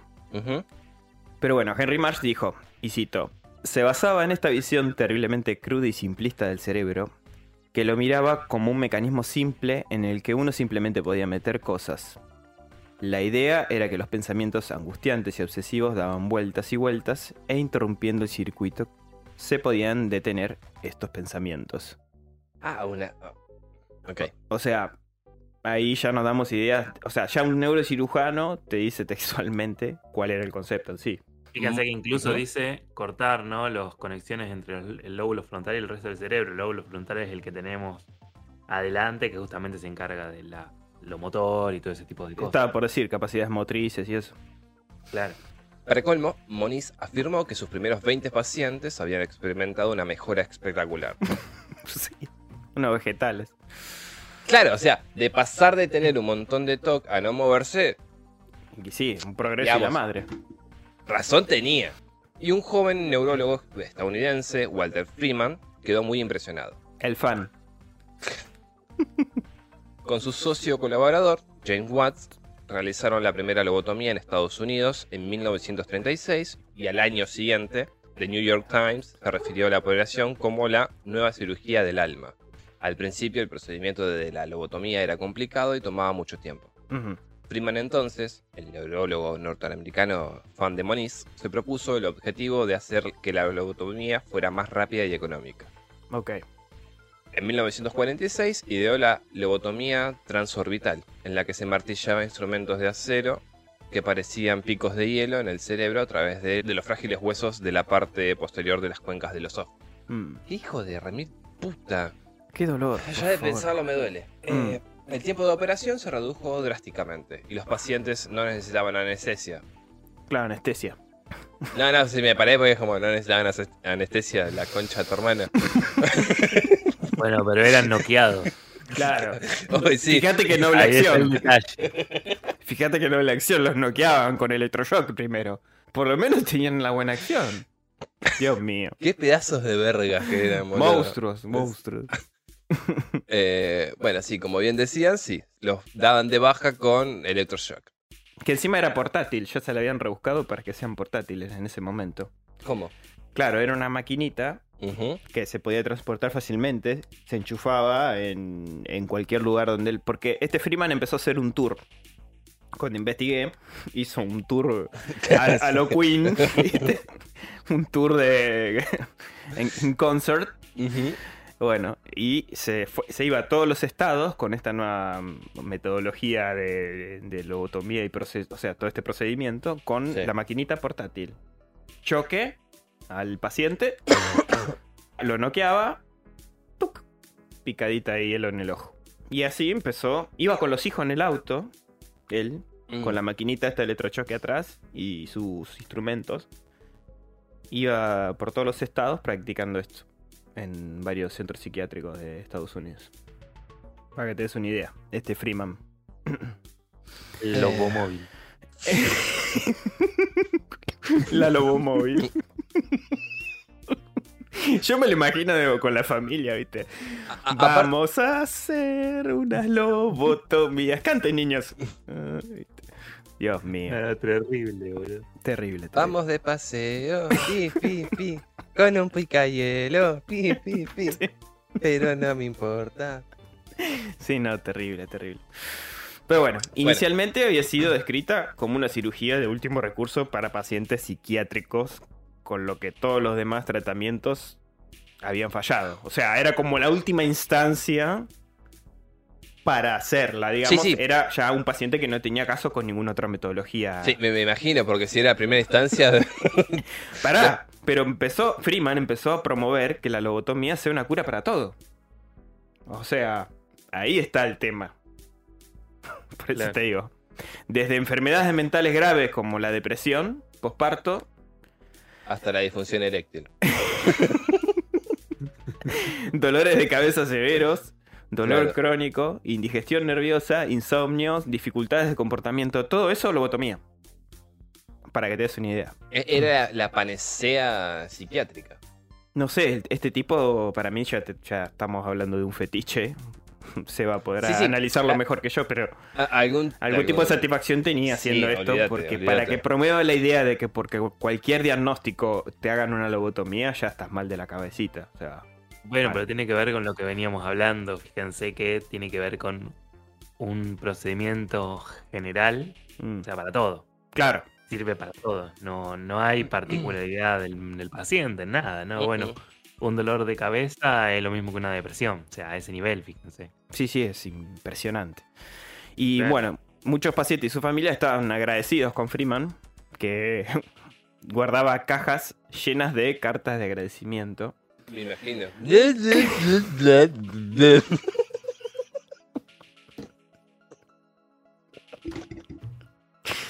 Tenía que hacerlo, perdón. No, es una locura. Yo no puedo entender cómo le llegaban cartas de agradecimiento a este señor. Yo tampoco. ¿Y cómo las entendías principalmente? y tarjetas de Navidad que le enviaban estos. ¿Bien? Dios mío. Pero bueno, pero en otros casos los resultados, los resultados eran desastrosos. ¿no? Sí. Un dato de color. Entre los pacientes de Freeman estuvo Rosemary Kennedy, que era hermana del futuro presidente de los Estados Unidos, John F. Kennedy, que quedó con incontinencia y sin poder hablar con claridad el resto de su vida después de la lobotomía a la edad solamente de 23 años, pobre mujer.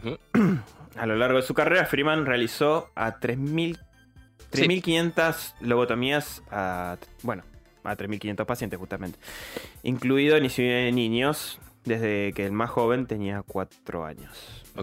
Una cosa horrorosa. La contraparte de Freeman en el Reino Unido fue el neurocirujano Sir Willy McKissock, quien realizó su propia variación McKissock. de... Era escocés, creo, no sé. McKissock.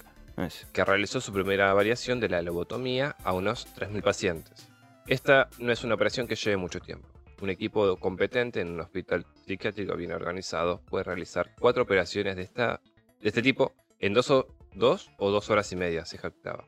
La leucotomía. Me vas a acordar al médico loco de Laulast, boludo, el que te agarra ahí. Es que la mayoría de estos estaban trastornaditos en serio, o sea. Dios mío. ¿Quién es el que definía eh, eh, la cordura realmente? No, no sé, pero. Continúa, continúa. La, leucotomía prefrontal bilateral real la puede realizar un neurocirujano debidamente capacitado en 6 minutos y rara vez se toma más de 10. Presumía. ¿Qué decís? ¿Puedo agarrar un clavo? el tutorial. Cuando escuchaste el... Listo, está curado. tiene que ser un... Si no, no sirve. Eh, gracias a, en gran parte a McKissock se realizaron más lobotomías por habitantes en Reino Unido que en Estados Unidos. En la década del 1970, el citado anteriormente Henry Marsh aceptó un trabajo como auxiliar de enfermería en un hospital psiquiátrico. Claro, el señor que citamos antes, que te decía, él justo asistió en plena época, cuando él era un joven estudiante, estaba en pleno auge esta práctica de la lobotomía. Lo cito a él porque sacó un par de libros recientemente, interesante sobre su vida como neurocirujano. Y mm, desde los testimonios vivos, digamos, claro. en esta, modernamente hablando, de este proceso. Claro, ok. Y en lo que él se refiere como el pabellón terminal donde los casos ya dados por perdidos iban a morir. Allí vio de primera mano los efectos devastadores de la lobotomía y citamos una declaración del mismo.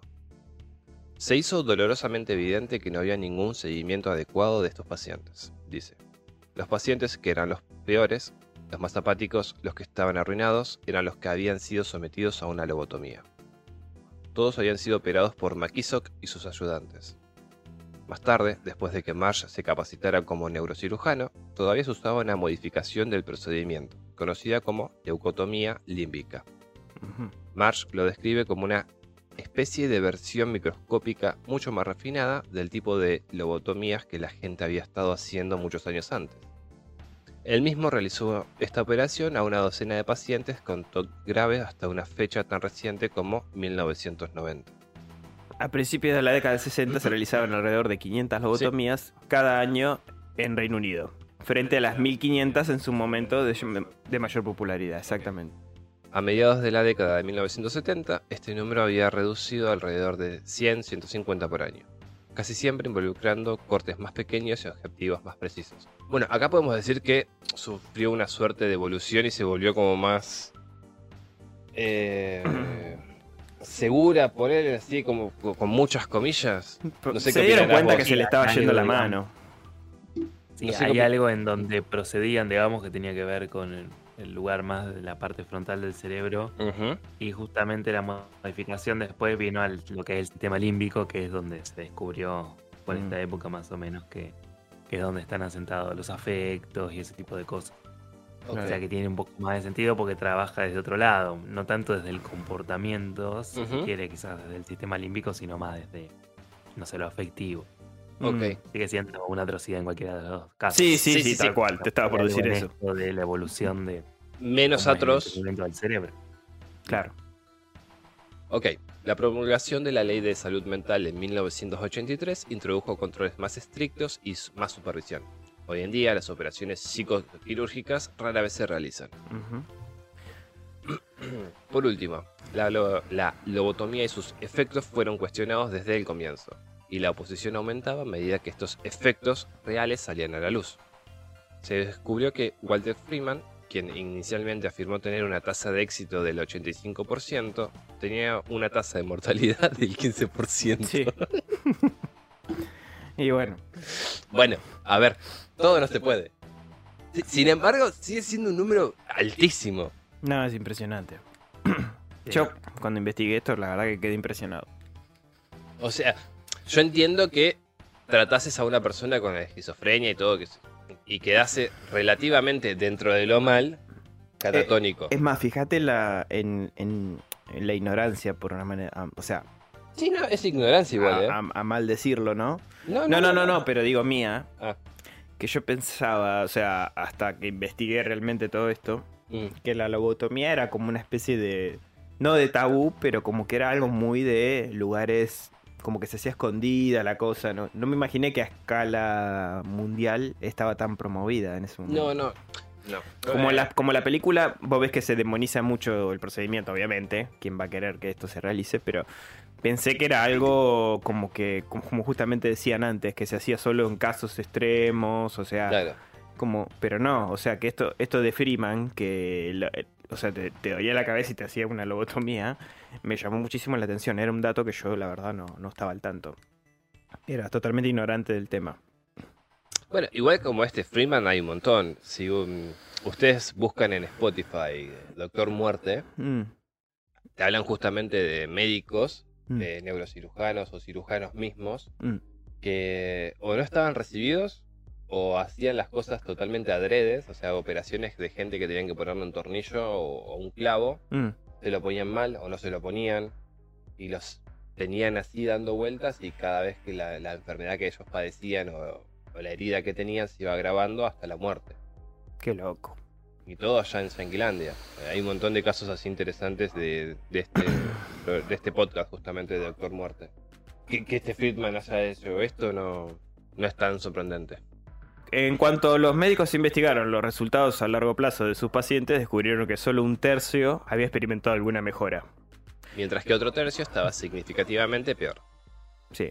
Hace unos 17 años más o menos, un grupo de médicos y víctimas de lobotomía y sus familias hicieron una campaña para que Egas Moniz fuera despojado del Premio Nobel de Medicina que ganó en 1949 por idea de la lobotomía.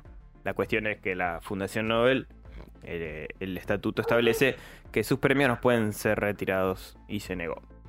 Así que bueno, en retrospectiva, dejando de lado Moniz, Freeman, McKissock, en cuanto a todas esas personas involucradas en operaciones de lobotomías, Marsh aporta lo siguiente, y me pareció interesante aportar lo que dijo textualmente. Y cito, este asunto de dividir a los médicos en héroes y villanos está mal. Todos somos una mezcla de ambos, somos un producto de nuestro tiempo, de nuestra cultura, de nuestra formación, opina Henry Marsh. La generación de cirujanos que me formó tenía, no diría poderes divinos, pero sí una autoridad enorme nadie los cuestionaba ni los interrogaba. Y puedo pensar en algunas de las personas que me formaron, que fueron sobre todo personas decentes, y fueron corrompidas por este poder y se volvieron un poco monstruos como resultado. Es justamente lo que hablaba Sebastián en el, en el episodio de vampirismo. Sí, eh, esto de esta dualidad y el poder de la medicina. No, eh, el poder que tenía el médico, el peso que tenía él. No, hoy en día también, ¿eh? Sí, pero yo quiero... Sí, bueno, hay un experimento que es súper interesante. Justamente se basa en el poder de la autoridad. Y el lugar donde queda el médico, justamente como el que daría cuenta de que se pueda hacer cualquier cosa, porque te lo habilita justamente un profesional habilitado es terrible, pues justamente da cuenta de, bueno, de cuál es el poder que tenía la medicina y las cosas que podían hacer, como dice, ¿no? Eh, esta persona, bueno, hay un poder que da cuenta de que pueden hacer lo que quieran sin recibir cuestionamiento. Sí. El poder eh, hegemónico, digamos, de la medicina. Exacto. Actualmente también está, digamos, eh, mucho más solapado que en esa época, pero sigue habiendo ahí un poder, un saber específico sobre, sobre la salud, sobre el cuerpo, que directamente atañe a ellos. Exacto. Ok. Bueno, para ir cerrando, vamos a. Bueno, a contar una, historia, ¿no?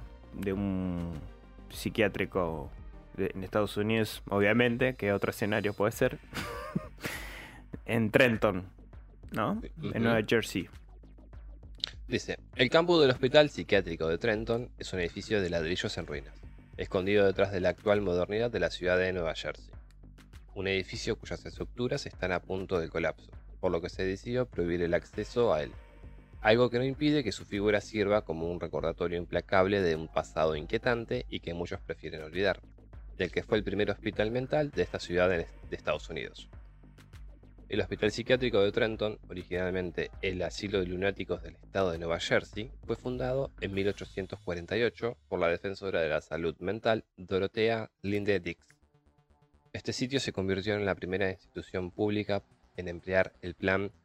Que Kirkbride. Ah, Kirkbride. Que promovió la privacidad de sus pacientes y un ambiente acogedor, naturalmente iluminado. En 1907, el doctor Henry Cotton se convirtió en el director médico del hospital. Este hombre inició su gestión con programas de terapia ocupacional y eliminó restricciones mecánicas que eran ampliamente utilizadas para someter a los pacientes en ese momento. Lamentablemente, el punto de vista de Cotton sobre los pacientes y la salud mental convirtió al centro en un hospital de horrores. El doctor no era tan bueno como parecía. Creía firmemente que las infecciones eran la causa de todo trastornos y de todos los trastornos mentales. Entonces, basándose en eso, empleó la cirugía como forma de tratamiento. No, te iba a decir que con respecto a eso, si bien puede que tenga algo de razón porque una infección te puede llevar a vos a tener fiebre y eso te, te haría tener una alucinación. Sí, bueno, pero achacárselo todo, todo pura y exclusivamente a eso es una o grande como una casa. Una fiebre a nivel alucinatoria tiene que ser algo realmente grave. Yo no creo que cualquier paciente que te caiga. No, no, olvídate, no. Tengo una lesión de esa, índole. No, no, no, olvídate. Este ya estaba trastocadito. Porque dice que se convirtió en una práctica rutinaria esto del tratamiento. Y empezó a mutilar a los pacientes del hospital, a arrancarle los dientes, las vesículas biliares, les pedazos de estómago, colon, testículos y ovarios. O sea... y bueno, y según los informes, este Cotton prestaba especial atención al lado derecho del intestino grueso. Yo creo que él...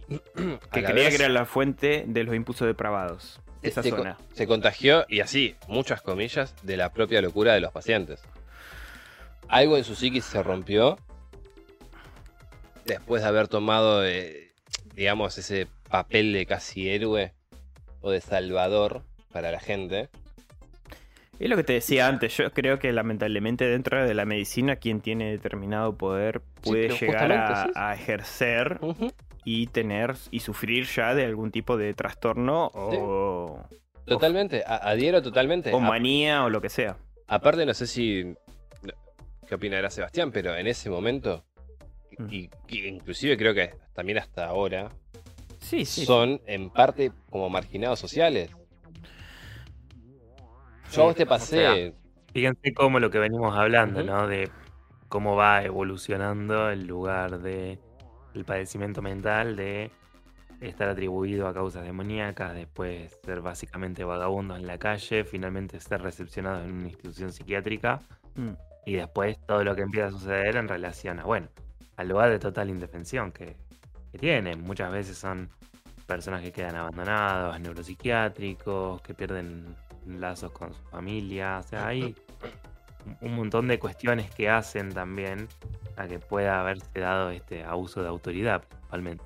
Claro, porque después se empiezan a crear cuestiones que tienen que ver con, bueno, con la ética profesional, con cierto resguardo del paciente, con los derechos humanos, digamos, un montón de cuestiones que justamente van a impedir que todo esto se pueda seguir haciendo de esta manera. A lo que yo veía es que para un grueso de la sociedad, tal vez, una persona con un trastorno mental, si no es familiar o si no es alguien directo, si es alguien que está en la calle, es un paria, es como que alguien que no, no sume ni que termina restándole a la sociedad. Y Mm. que si está en un centro y es víctima de alguna algún experimento así medio raro por esta gente, como que a, na- a nadie le importa, realmente. No. Y en 1840 y pico tampoco les iba a importar. No. Si vos tenías. Salvo que seas alguien con mucha guita, ¿entendés? Eh, eh, eh, El único limitante para estas personas, para no meterse con esos, era el, el poder que tenía la otra persona. Sí, sí, por eso te digo, o sea, tenía que terminar en sus manos una persona de, de- de algún tipo de hegemonía o, o poder social como para que ah, tenga algún tipo de problema. Pero si el tipo recolectaba locos de la calle, ¿quién Bueno. iba a reclamar algo? Hoy por hoy no los recolectan, pero yo a vos te pasé una noticia del Borda. Sí, Hace un par de años, creo que cinco, cinco años más o menos, do- dos enfermeros y un jardinero de ahí de las instalaciones violaban a, a A la- pacientes. a las pacientes de ahí. Y justamente Sí. lo que hacían era como recompensarlas con más medicación. claro, vos decís que cayeron bajo una- un efecto de adicción por los Y yo medicamentos. Entiendo que sí, te genera como una suerte de adicción, ¿o no? Ah, vos hablás de- directamente de lo que sería la medicación psiquiátrica. Sí, sí, sí. Sí, digamos, si está bien administrada, no debería. Genera adicción, digamos, cuando no se tiene un tratamiento. Eh, Es un poco esto, bueno, tomo cuando quiero, tomo de más, eh, y hay algo que te vuelve dependiente. Obviamente Claro, bueno, los eh. generan una cierta adicción, pero Claro. si está controlado eso, una vez que se quieren sacar, se van disminuyendo la dosis, o sea, hay una desintoxicación paulatina hasta que no se depende más de... Claro, Siempre bueno. pasa, por ejemplo, el ejemplo de la morfina. Hay muchos adictos a la morfina, bueno, Michael Jackson, Ricky eh, Ford. Ricardo Ford, un montón, digamos, que, que están ahí y estuvieron en esa situación y tiene que ver con esto. No un tratamiento, sino algo más descontrolado. Bueno, la oxicotina también. Mm. Justamente salió en, creo que es en Amazon, un- una Una serie, serie de cómo fue el, de desarrollo el- de la el- oxicotina y todo eso. y, y el escándalo que hubo, porque es mucho más fuerte que la morfina y Claro. te deja peor. Sí, sí vi el tráiler, entonces, sí genera una suerte de eh, dependencia. De adicción, sí. Sí, digamos, dependiendo cuál, obviamente. Sí, sí, sí, no. eso. Eh, En la noticia por lo menos no ahondaba en eso, sino que hacían hincapié en, en estas tres personas que, valiéndose de su poder, sí eh, sometían a las mujeres a cambio de. Sí, va- vapuleaban a estas pacientes eh, con esas infamias que cometían. Y estamos en el siglo XXI, no estamos en el XX. Bueno. Sí, bueno, terminando con, con este Ujú. doctor Cotton, murió en- Sí, con el doctor. con el doctor. Lo que quería decir que el doctor Cotton este es que afirmó que logró curar el 90% Ujú. de sus pacientes durante su permanencia. Pero su número de muertes fue impresionantemente alto. Ujú. Y lo que es lo peor es que la mayoría de sus víctimas, sí, víctimas más que pacientes, porque fueron arrastradas por contra su voluntad a la sala de operaciones, siendo plenamente conscientes de lo que el doctor planeaba hacer con ellas. Por eso te digo, o sea, el tipo se. A ver. Alguna locura despertó. Mm. Cuando el doctor Cotton murió en 1933, los restos de sus sádicas prácticas fueron, eh, continuaron, digamos, llevándose a cabo dentro de las instalaciones. Por suerte, pasados eh, los años, el Hospital Psiquiátrico de Trenton abandonó sus métodos brutales y ciertas salas del complejo fueron abandonándose, hasta quedar como lo que hoy se puede ver en un edificio con una historia terrible de abusos de los que quienes lo sufrían no se podían defender. Es lo que te decía, e, el tipo alguna enfermedad habrá tenido, algún degenere mental tuvo en ese lugar, pues yo supongo que en cierta forma te debe afectar. No sé qué opinará Sebastián, que es el, doctor maligno de la mente. y no sé si se podría atribuir, habría que ver, bueno, un poco la historia personal, pero para mí responde mucho a lo que venimos pensando y, y trabajando que tiene que ver con el lugar totalmente justificado y omnisciente sería como digamos no hay ninguna cuestión no hay ninguna ninguna contradicción a esas prácticas incluso lo que era antes el ingreso a, a los asilos de alienados a los neuropsiquiátricos muchas veces no se necesitaba ni siquiera autorización del, de los familiares o sea directamente con la autoridad del médico como el especialista en, en salud eh, ingresaban y disponían como querían. Sí. Fíjense el lugar, ¿no? De poder hacer lo que se quiere. O sea, ese es el lugar de poder. Sí, sí, es el lugar donde eh, hay una impunidad total y aparte de eso, un poco como decía este Marsh, ¿no? Que en ese rol hay un cierto sentido de omnipotencia eh, que te, desbloquea, digamos, hacer estas, estas atrocidades sin que haya un control o, algún tipo de poder que te regule de eso. Por lo menos hasta la mitad del siglo XX, por lo que estamos viendo, fue totalmente descontrolado todo esto. Sí. Y, mucho menos cuestionado también. Así que bueno, ya podríamos... Para leer el cierre. Genial. Que fue un experimento, se llama el experimento de Rosenham, que justamente pone en, en primera plana todo lo que tiene que ver con el lugar de la psiquiatría y del poder del médico en lo que son las instituciones psiquiátricas. Excelente. Lo leo, es cortito, pero creo que está buenísimo como cierre para pensar un poco todo esto que estamos hablando, ¿no? Dice, el experimento de Rosenham un famoso experimento sobre la validez del diagnóstico psiquiátrica que llevó a cabo el psicólogo David Rosenham entre los años 1968 y 1972. Fue publicado en 1973 en la revista Science bajo el título Estar cuerdo en lugares de mentes. El estudio está considerado como una, importante influencia eh, y crítica ante el diagnóstico de la psiquiatría. Dice, el estudio de Rosenham constó de dos partes. En la primera parte, colaboradores sanos o pseudopacientes, tres mujeres y ocho hombres, simularon alucinaciones auditivas para ser internados en dos hospitales psiquiátricos de cinco estados de los Estados Unidos. Todos fueron efectivamente admitidos y diagnosticados con enfermedades psiquiátricas. Bueno, lo que no dice el artículo es que ellos tenían que ir y decir que escuchaban una palabra, un concepto. Eran tres palabras, por ejemplo, huida, concepto, lo que sea, pero era una sola palabra que escuchaban, solo eso. Todos fueron efectivamente admitidos y diagnosticados con enfermedades psiquiátricas. Dice, después de ser internados, los pseudopacientes, que eran alumnos y personas que participaban con él del experimento, ¿no? se comportaron con normalidad y, y comunicaron a los responsables del establecimiento que se encontraban bien y que no habían sufrido más alucinaciones.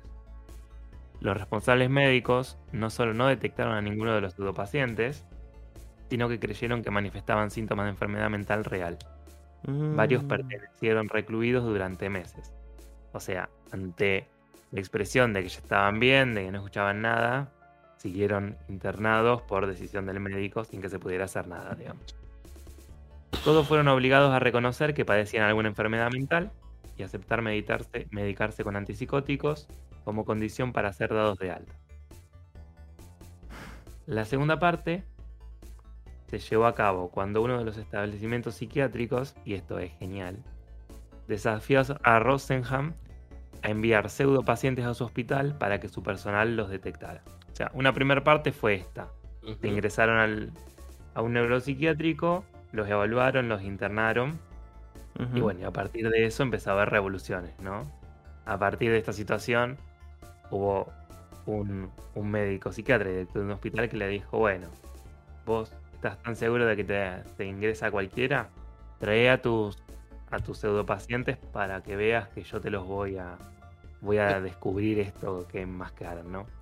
Entonces dice, bueno, una vez que lo desafió, Rosenman a enviarlas a los pseudopacientes, aceptó y en las siguientes semanas, de los 193 pacientes que el hospital atendió, eh, este director del hospital identificó a 41 como posibles pseudopacientes, 19 de las cuales habían llevado la sospecha de al menos un psiquiatra y otro miembro del personal. Y lo interesante de esto es que justamente Rosenhan no envió a nadie al hospital, ¿no? Eh, como que dejó bien, eh, destapó bien justamente el lugar de... Sí, te iba a decir. a pensar, bueno, no, alguien que está fingiendo y posiblemente no admitieron a personas que tenían realmente alguna algún padecimiento mental, ¿no? Y dice que bueno, el estudio concluyó que está claro que los hospitales psiquiátricos no podemos distinguir a los cuerdos de los locos. Igualmente ilustró los peligros de la despersonalización y del etiquetamiento en las instituciones psiquiátricas. El estudio sugirió que el uso de instalaciones comunitarias para la salud mental que se preocuparan de los problemas específicos, más que de establecer etiquetas eh, psiquiátricas, podía ser una solución y recomendó educar a los trabajadores para hacernos más conscientes de la psicología social implicada en esas instalaciones. Este experimento que les traigo que es genial, eh, justamente lo que hizo fue que se replanteó el lugar de la psiquiatría como un modelo hegemónico para poder describir todo lo que es la, enfermedad mental. Mi sí. Eh, los dejó totalmente en evidencia de que son arbitrarios a más no poder. Y digamos, aparte partir de esto es que se empezaron a crear los códigos de ética para poder empezar a atender a pacientes. Y no solo eso, lo que es el manual psiquiátrico más importante del mundo, digamos el DSM, a partir de este experimento hizo una actualización muchísimo más detallada para que no vuelva a suceder algo de estas características. Este tipo de cosas. Ahora, la vena que habrá tenido ese tipo cuando se enteró de que no eh, mandaron a nadie es impresionante. No, impresionante. Imagínate. Te hiela la sangre, ¿eh?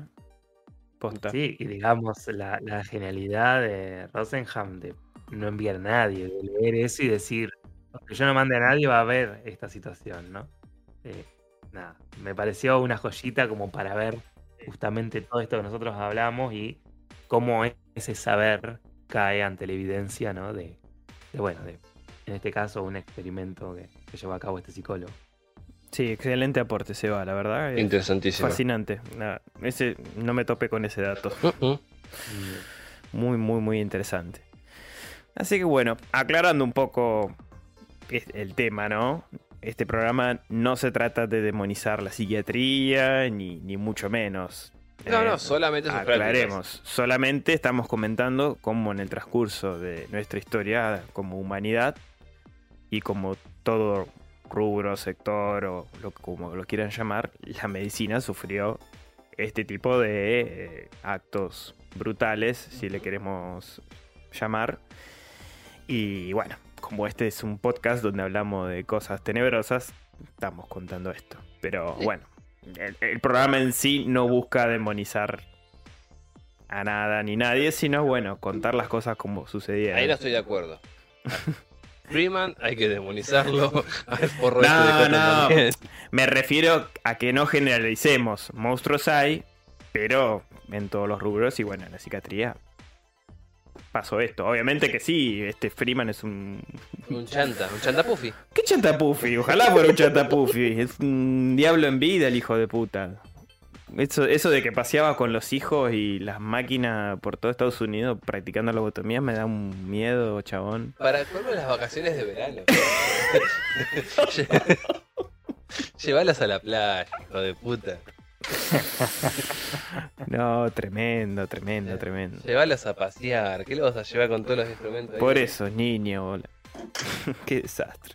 Así como un poco hablamos de, de los horrores en, en psiquiatría, esto de pensar la experimentación en psicología, que Mm, tuvo auge también a partir de, de todo este momento, este experimento que yo les traigo de Rosenham, Sí, es uno de tantos que hay, que justamente también muestran cierta eh, o cierto interés de lograr hacer ciencia estrictamente desde el positivismo, ¿no? De bueno, de tener algo Mm. empírico que mostrar a través de observaciones, ¿no? mm, Vamos a ver, eh, incluso bueno, se puede pensar que vivieron muchas ciencias, entre ellas la psicología también, de Sí. esta forma de experimentar y llevar, digamos, a ciertos extremos las prácticas eh, en salud mental.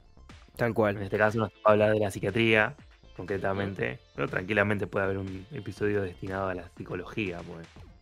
Se dieron, digamos, desde otro marco. Los, Claro, los ya la es un poquito más, nos acercamos más al, al terror psicológico ahí, no tan, Exactamente. no tan exactamente. somático.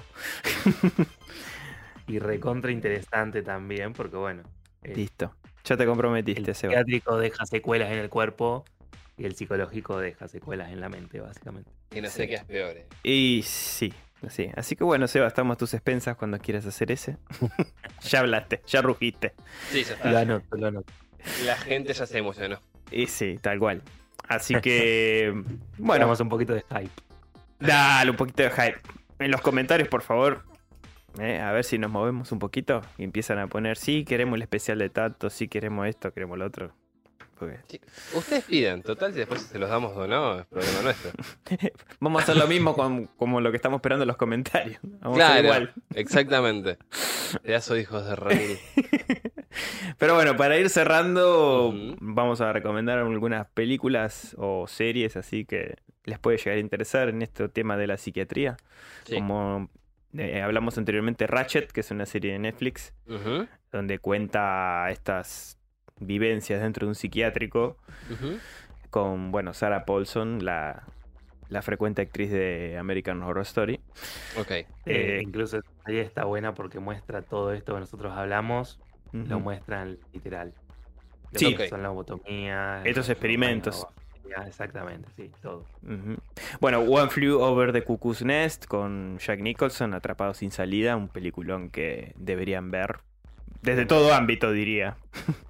Ok. Y después, bueno, dejé a Shatter Island, que eh, a Seba no le gustó mucho, pero bueno, la considero un- una linda historia dentro de un psiquiátrico. Está buena. Así que Lo que la... pasa es que él es psiquiatra. Psicólogo. Yo, Y- No es que la considero mala, sino No, lo que pero predecible. película es que ya había develado como Claro. cómo iba a ser el desenlace antes de que arrancara. Te, te desilusionó que, te- que fue me- predecible.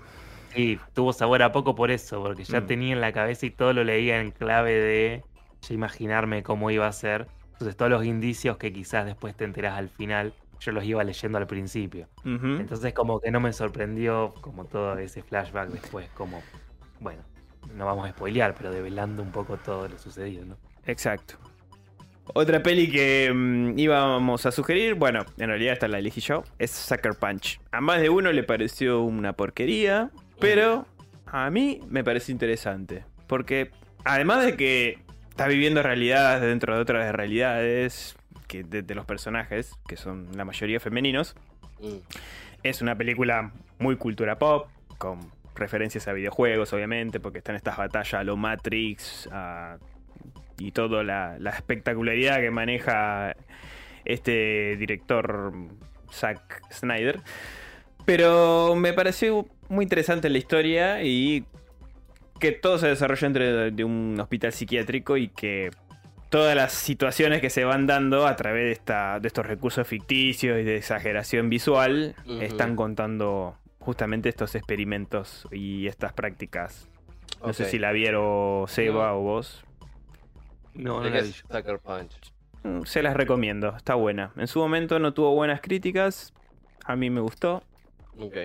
Así que la recomiendo. Y después, bueno, como charlábamos, El Alienista también es una buena, una buena serie. No habla de un lugar psiquiátrico en sí, más bien desde... Son como las vivencias de este alienista justamente, eh, que se junta con una secretaria de una comisaría ahí en Estados Unidos, en, allá por fines del 1800. Ujú. y con otro eh, tipo más, que es tipo un pordiosero de ahí. Eh, que entre croto, los- no, no, porque no es croto. Es, es una persona que, que goza de un buen vivir, pero toma, viste, no, no tiene, digamos, una vida sana, pero porque es Un libertino. Claro, un libertino. Y entre los tres resuelven un caso que la policía no pudo resolver. Y bueno, es como una especie de historia de los Sherlock Holmes interesante que si- la pará. quieren ver está buena. Ahí te quiero cortar un segundo. Mm. No sé si Seba habrá visto, o vos tuviste también la, tuviste la oportunidad de ver Unbroken. ¿Te acordás la serie que te había dicho? De la esquizofrénica.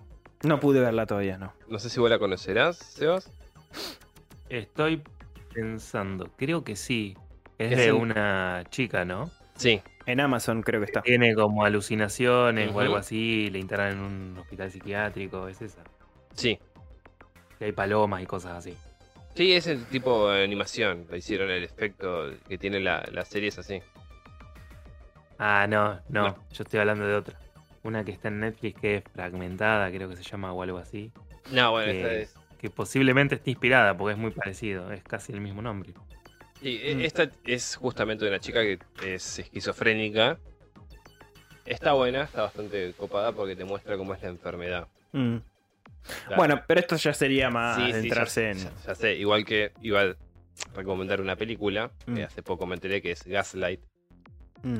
que es el marido de una mina que la empieza como a psicopatear. Ujú. La mina que se yo apaga una luz, el chavo mal se la prende y le dice que no apagó la luz, la va volviendo loca poco a poco.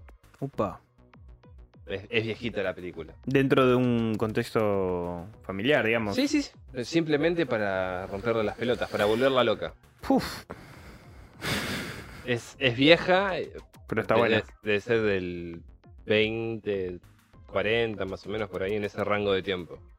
Mm. Se llama Gaslight y hay justamente una, como una suerte de... No, no de enfermedad, sino como que alguien te haga Gaslight justamente en referencia a esto.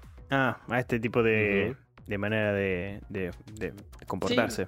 Claro, es como hacerte ver a vos como un loco o como alguien que no está bien. Enloquecerte, Sí, prácticamente. básicamente. básicamente. Bueno, otra que no anoté, pero no me recuerdo bien. Creo que se llama El Experimento o algo así. No me Mm. acuerdo el título en latino. Pero es muy interesante. Actúa Adrian Brody, ¿viste? El del pianista. Sí. Que hacen un experimento dentro de una cárcel social. Pero bueno, es más un experimento social que, que algo Sí, bueno, psiquiátrico. pero tiene este de usar métodos un poco extremos.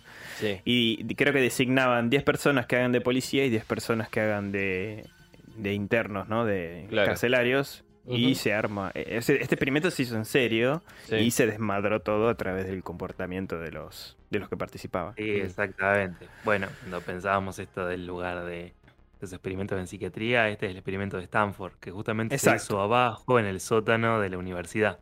Oye, pero ¿cómo va más o Eh, menos? Y el experimento sería que querían eh, dar cuenta de cuál es el rol, o sea, que cada uno podía asumir estando personificando a un prisionero o a un Ah, guardia. ok, sí, sí, ya, Entonces sí, sí, sí, ya sé cuál es. Hermoso, hermoso.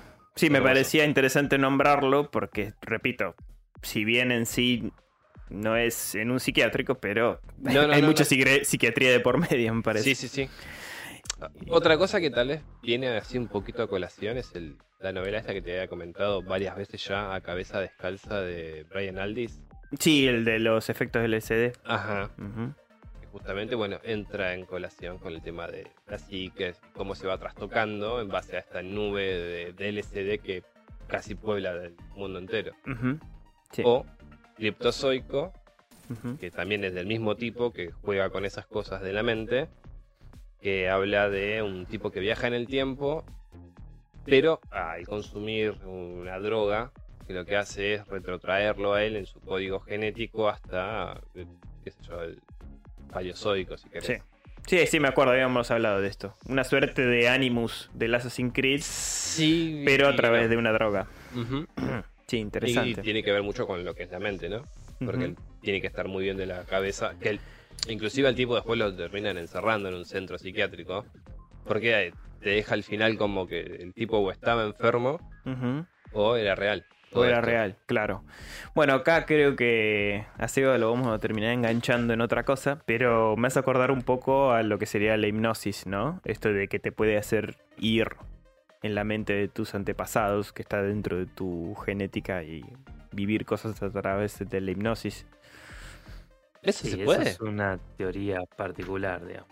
Muchas vidas, muchos maestros, no me acuerdo ahora quién, quién lo dice, pero sí, trabaja como es. Pero bueno, hay que creer en eso, Ujú. Yo pensé que Que era pura paja que mental. Viene a nivel, no sé, histórico de uno, que trasciende, digamos, como creer en el alma o algo así. Claro. Que Exacto, uno revive como el mismo trauma una y otra vez sería idea. Mm. exacto. Así que bueno, hay, hay temas para rato con respecto a eso. Sí, sí, sí. Sí, obviamente. Bueno, y mm, como siempre, algún que otro videojuego recomendamos, como por ejemplo el Aulas, que es maravilloso. Todo dentro de un psiquiátrico. Qué nervioso que te pone ese juego. Ah, sí. Estoy así de volver a jugarme los dos, porque los dos son geniales. El 2 aparte mete ahí el ingrediente religioso que le da un Sí. toque Sí, exquisito. es, es hermoso. Y bueno, The Evil Within, otro juegazo que ya lo he nombrado en su momento. Sos un puto. No Mm. pusiste Silent Hill Shattered Memories. Pero no hay un psiquiatra, un psicólogo. Bueno, no. bueno, nómbralo vos, papi. Sí. Este- este- Vos este- sos no, cojos. lo, lo estoy nombrando justamente porque Ah, lo dejaste aparte porque no te gusta. No, ese- Sí, Yo o le agrego el no, insulto porque está bien. considero el peor Silent Hill, pero bueno. ¿Cómo se va? Yo digo que lo agregaste con insulto para que tenga un poquito más de fuerza. Sí, sí, sí, porque es un, un forro de mierda, porque no lo deja, no lo pone porque no le gusta. No, No sé lo- si vos lo jugaste. No, no, ese no lo jugué. No lo considero un buen Silent Hill nada más, por eso no lo tengo en cuenta. Sí. Me aburre mucho la mecánica de te- que te persigan todo el tiempo y que te Es tengas mismo que pelotudo. Es lo mismo que Oulas. Pero Aulas es mucho más terrorífico, eso los bichos eran siempre anda lo a mismo. cagar, lo único interesante de ese juego era cuando el doctor Kaufman, que era el psicólogo, que, que bueno, acá lo hicieron psicólogo, te hacías la entrevista y vos tenías que hacer los dibujos y ¿Quién te esas la cosas. hacía? El doctor Kaufman.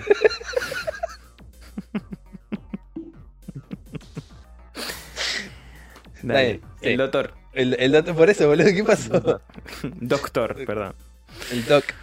El Bueno, Doc sí. Kaufman. Bueno, No, de- bueno, va, está bien, del lado de la eh, psicología. psicología, pero también trata sobre el tema de la mente y cómo está configurada la cabeza de la chica. Bueno, y Sanitarium, que también una Bueno. excelente aventura gráfica que no sé si ustedes la jugaron. Oh, sí. Hermoso juego, hermoso juego. Eh, No lo terminé, pero es un hermoso juego. Aventura gráfica, o sea, al estilo Monkey Island, ¿no? Estos point and click que tenías que ir resolviendo a través de diálogos. A- aparte, la locura que tiene el chabón Mm. en la cabeza. Sí.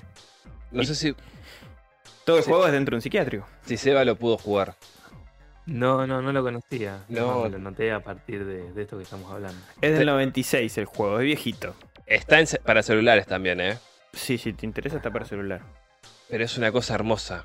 Es una cosa hermosa. Ya el inicio, cuando Mm. está el hospital psiquiátrico, están todos los en- enfermitos matándose. Sí, golpeándose la cabeza contra la pared y esas cosas. Tremendo. el Tremendo. Es tremendo. hermoso, hermoso. Por ser un juego viejo, tiene una excelente historia, excelentes diálogos y una ambientación por el tipo de arte que tiene. Sublime. No, sublime. sublime, sí, sí. Totalmente aconsejable. Así que si quieren vivir un poquito la experiencia de psiquiátricos aterradores, les recomendamos estos videojuegos. Evil Within no tanto, porque en sí es como un caso policial dentro de un psiquiátrico que va desencadenando otras situaciones en otros lugares, pero lo agregué porque desde el punto de vista... No, los eh, experimentos están buenos. Eh, Estrictamente, el juego pasa dentro de un psiquiatro. Por eh, eso. psiquiátrico. Por eso, por eso. Está te- estrictamente ligado a un psiquiatra y a sus experimentos. Así que me pareció oportuno nombrarlo. Totalmente. Coincido. Así que bueno, podemos ir ya cerrando este Te faltó programa. uno, el de la esquizofrénica.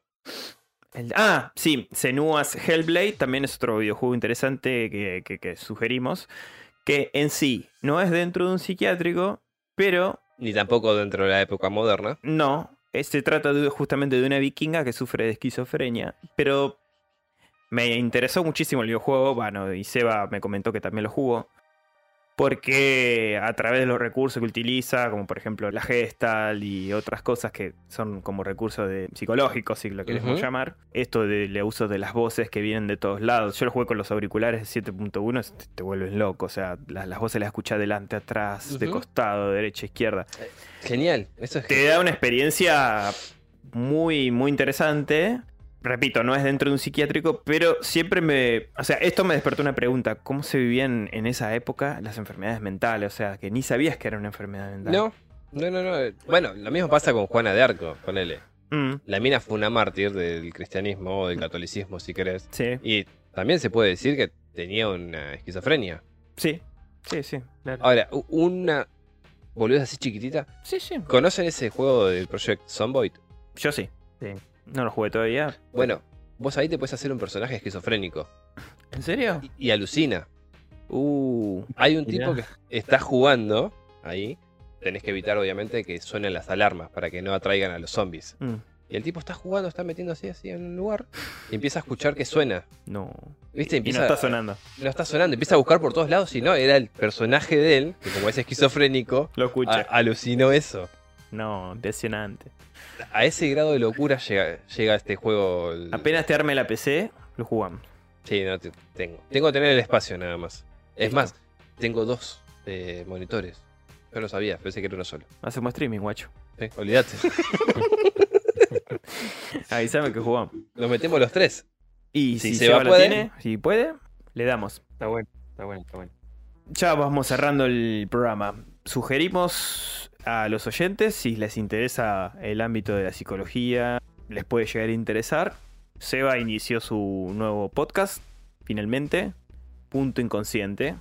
Como había prometido la, la vez pasada, vieron que estaba el proyecto a medio armar, ya está armado, sí, punto inconsciente. Vamos, a darle de a poquito más forma, pero viene, viene ¿Qué, la qué cosa. día va a salir tu podcast? Y la idea es Sí, subir no, no, uno no. una vez por semana. Ah, está, O sea, una vez por semana. Subí como el primer episodio sería, que bueno, justamente tiene que ver con esto, con la psicopatología en el campo de la psiquiatría. Un enfoque distinto, ¿no? Mucho más conceptual, va por otro lado. Y la idea es seguir con corrientes en psicología y bueno, y después hablar de psicosis, de autismo. O sea, si estás usando el mismo lenguaje que empleás para el podcast, de- para este episodio, digamos, es, es bastante digerible. Sí, sí, trato de que no Que sea, sea para un todos. nivel tan complejo, sino la idea es, bueno, poder llegar a la Mm. mayoría de las personas que les interese el tema y bueno, y poder adentrarse en eso, básicamente. Genial, genial. Así que bueno, a los oyentes les, les invitamos al, al podcast de Seba, si se quieren pasar por ahí. Son, por ahora, no- tu metodología es hacer programas más o menos de media hora, ¿no? Sí, van de 15 a eh, 30 minutos más o menos. La idea es arrancar con alguna entrevista seguramente a partir de la semana que viene, así que bueno, Perfecto. sumar otra, otra complejidad y otro tiempo, pero va, va encaminada la cosa. ¿Y qué vas Excelente. a, vas a tratar solamente de temas, eh, digamos, manías y esas cosas, no? Va a estar enfocada, digamos, a lo que es el psicoanálisis, Ujú. el acompañamiento terapéutico. Ah, ok. que bueno, que es un poco la forma de acompañar en definitiva a distintos padecimientos, digamos. Y, y bueno, y la idea es cómo poder trabajar conceptos del, del psicoanálisis y el acompañamiento terapéutico y va a haber cuestiones más de salud mental en general que no necesariamente se desprenden de eso, pero bueno, la idea es ir por ahí. Ah, ok. no, yo pensé que ibas a tratar también temas de como fobias y esas cosas. Explicando Sí. cómo nacen, formas de combatirlo y, así. No, no, por ahora viene por ahí. Igual Ok. bueno, es también un poco ir viendo por dónde, por dónde me siento más cómodo, por dónde también va, va interesando a la, a la gente y eso. Pero vamos, Te pueden encontrar en Spotify y en YouTube. exactamente. Y bueno, en tus redes. En YouTube como usuario de Seba Johansen.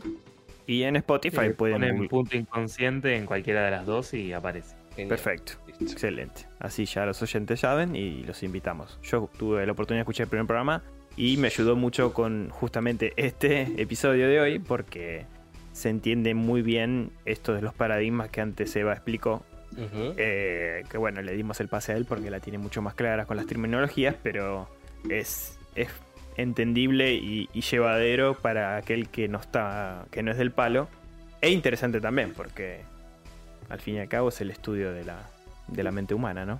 Y No- cómo nos configuran desde chiquitos. Básicamente.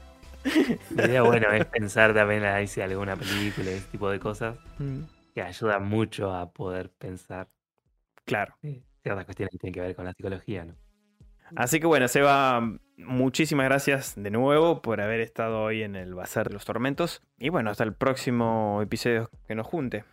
Bueno, gracias a ustedes por invitarme. Siempre es un gusto estar de este lado del bazar, Ujú. como oyente y ah, bueno, ahora como cojos. Así que vamos, vamos a pensar un próximo programa en un futuro entonces. Es que ya tenemos, a ver, vos ya firmaste por cinco o seis eh, programas.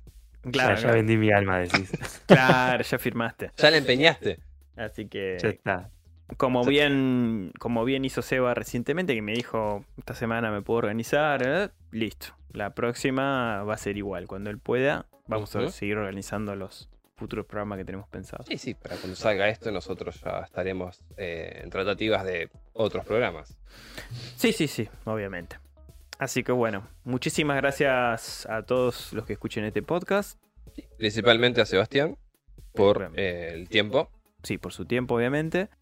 Y bueno, ya saben, están invitados a nuestras redes, el Bazar de los Tormentos, ya sea Facebook, Instagram, YouTube estamos también, eh, Twitter si tienen ganas, que ni, ni pelota.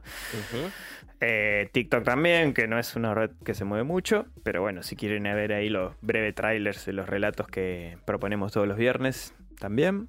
Eh, se vienen en cuanto a los relatos muchas novedades. ¿m? Quizás en este mismo programa haya un tráiler que no diga mucho, pero algunas pistas vamos a estar tirando de, de un, un buen relato breve, pero visceral que escribió nuestro querido Dave. Breve y conciso. Así que estén atentos a los próximos relatos. Para donaciones, tarjetas en.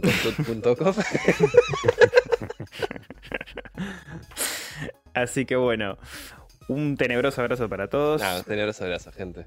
Para vos también, Seba. Hasta la próxima, chicos. Chao.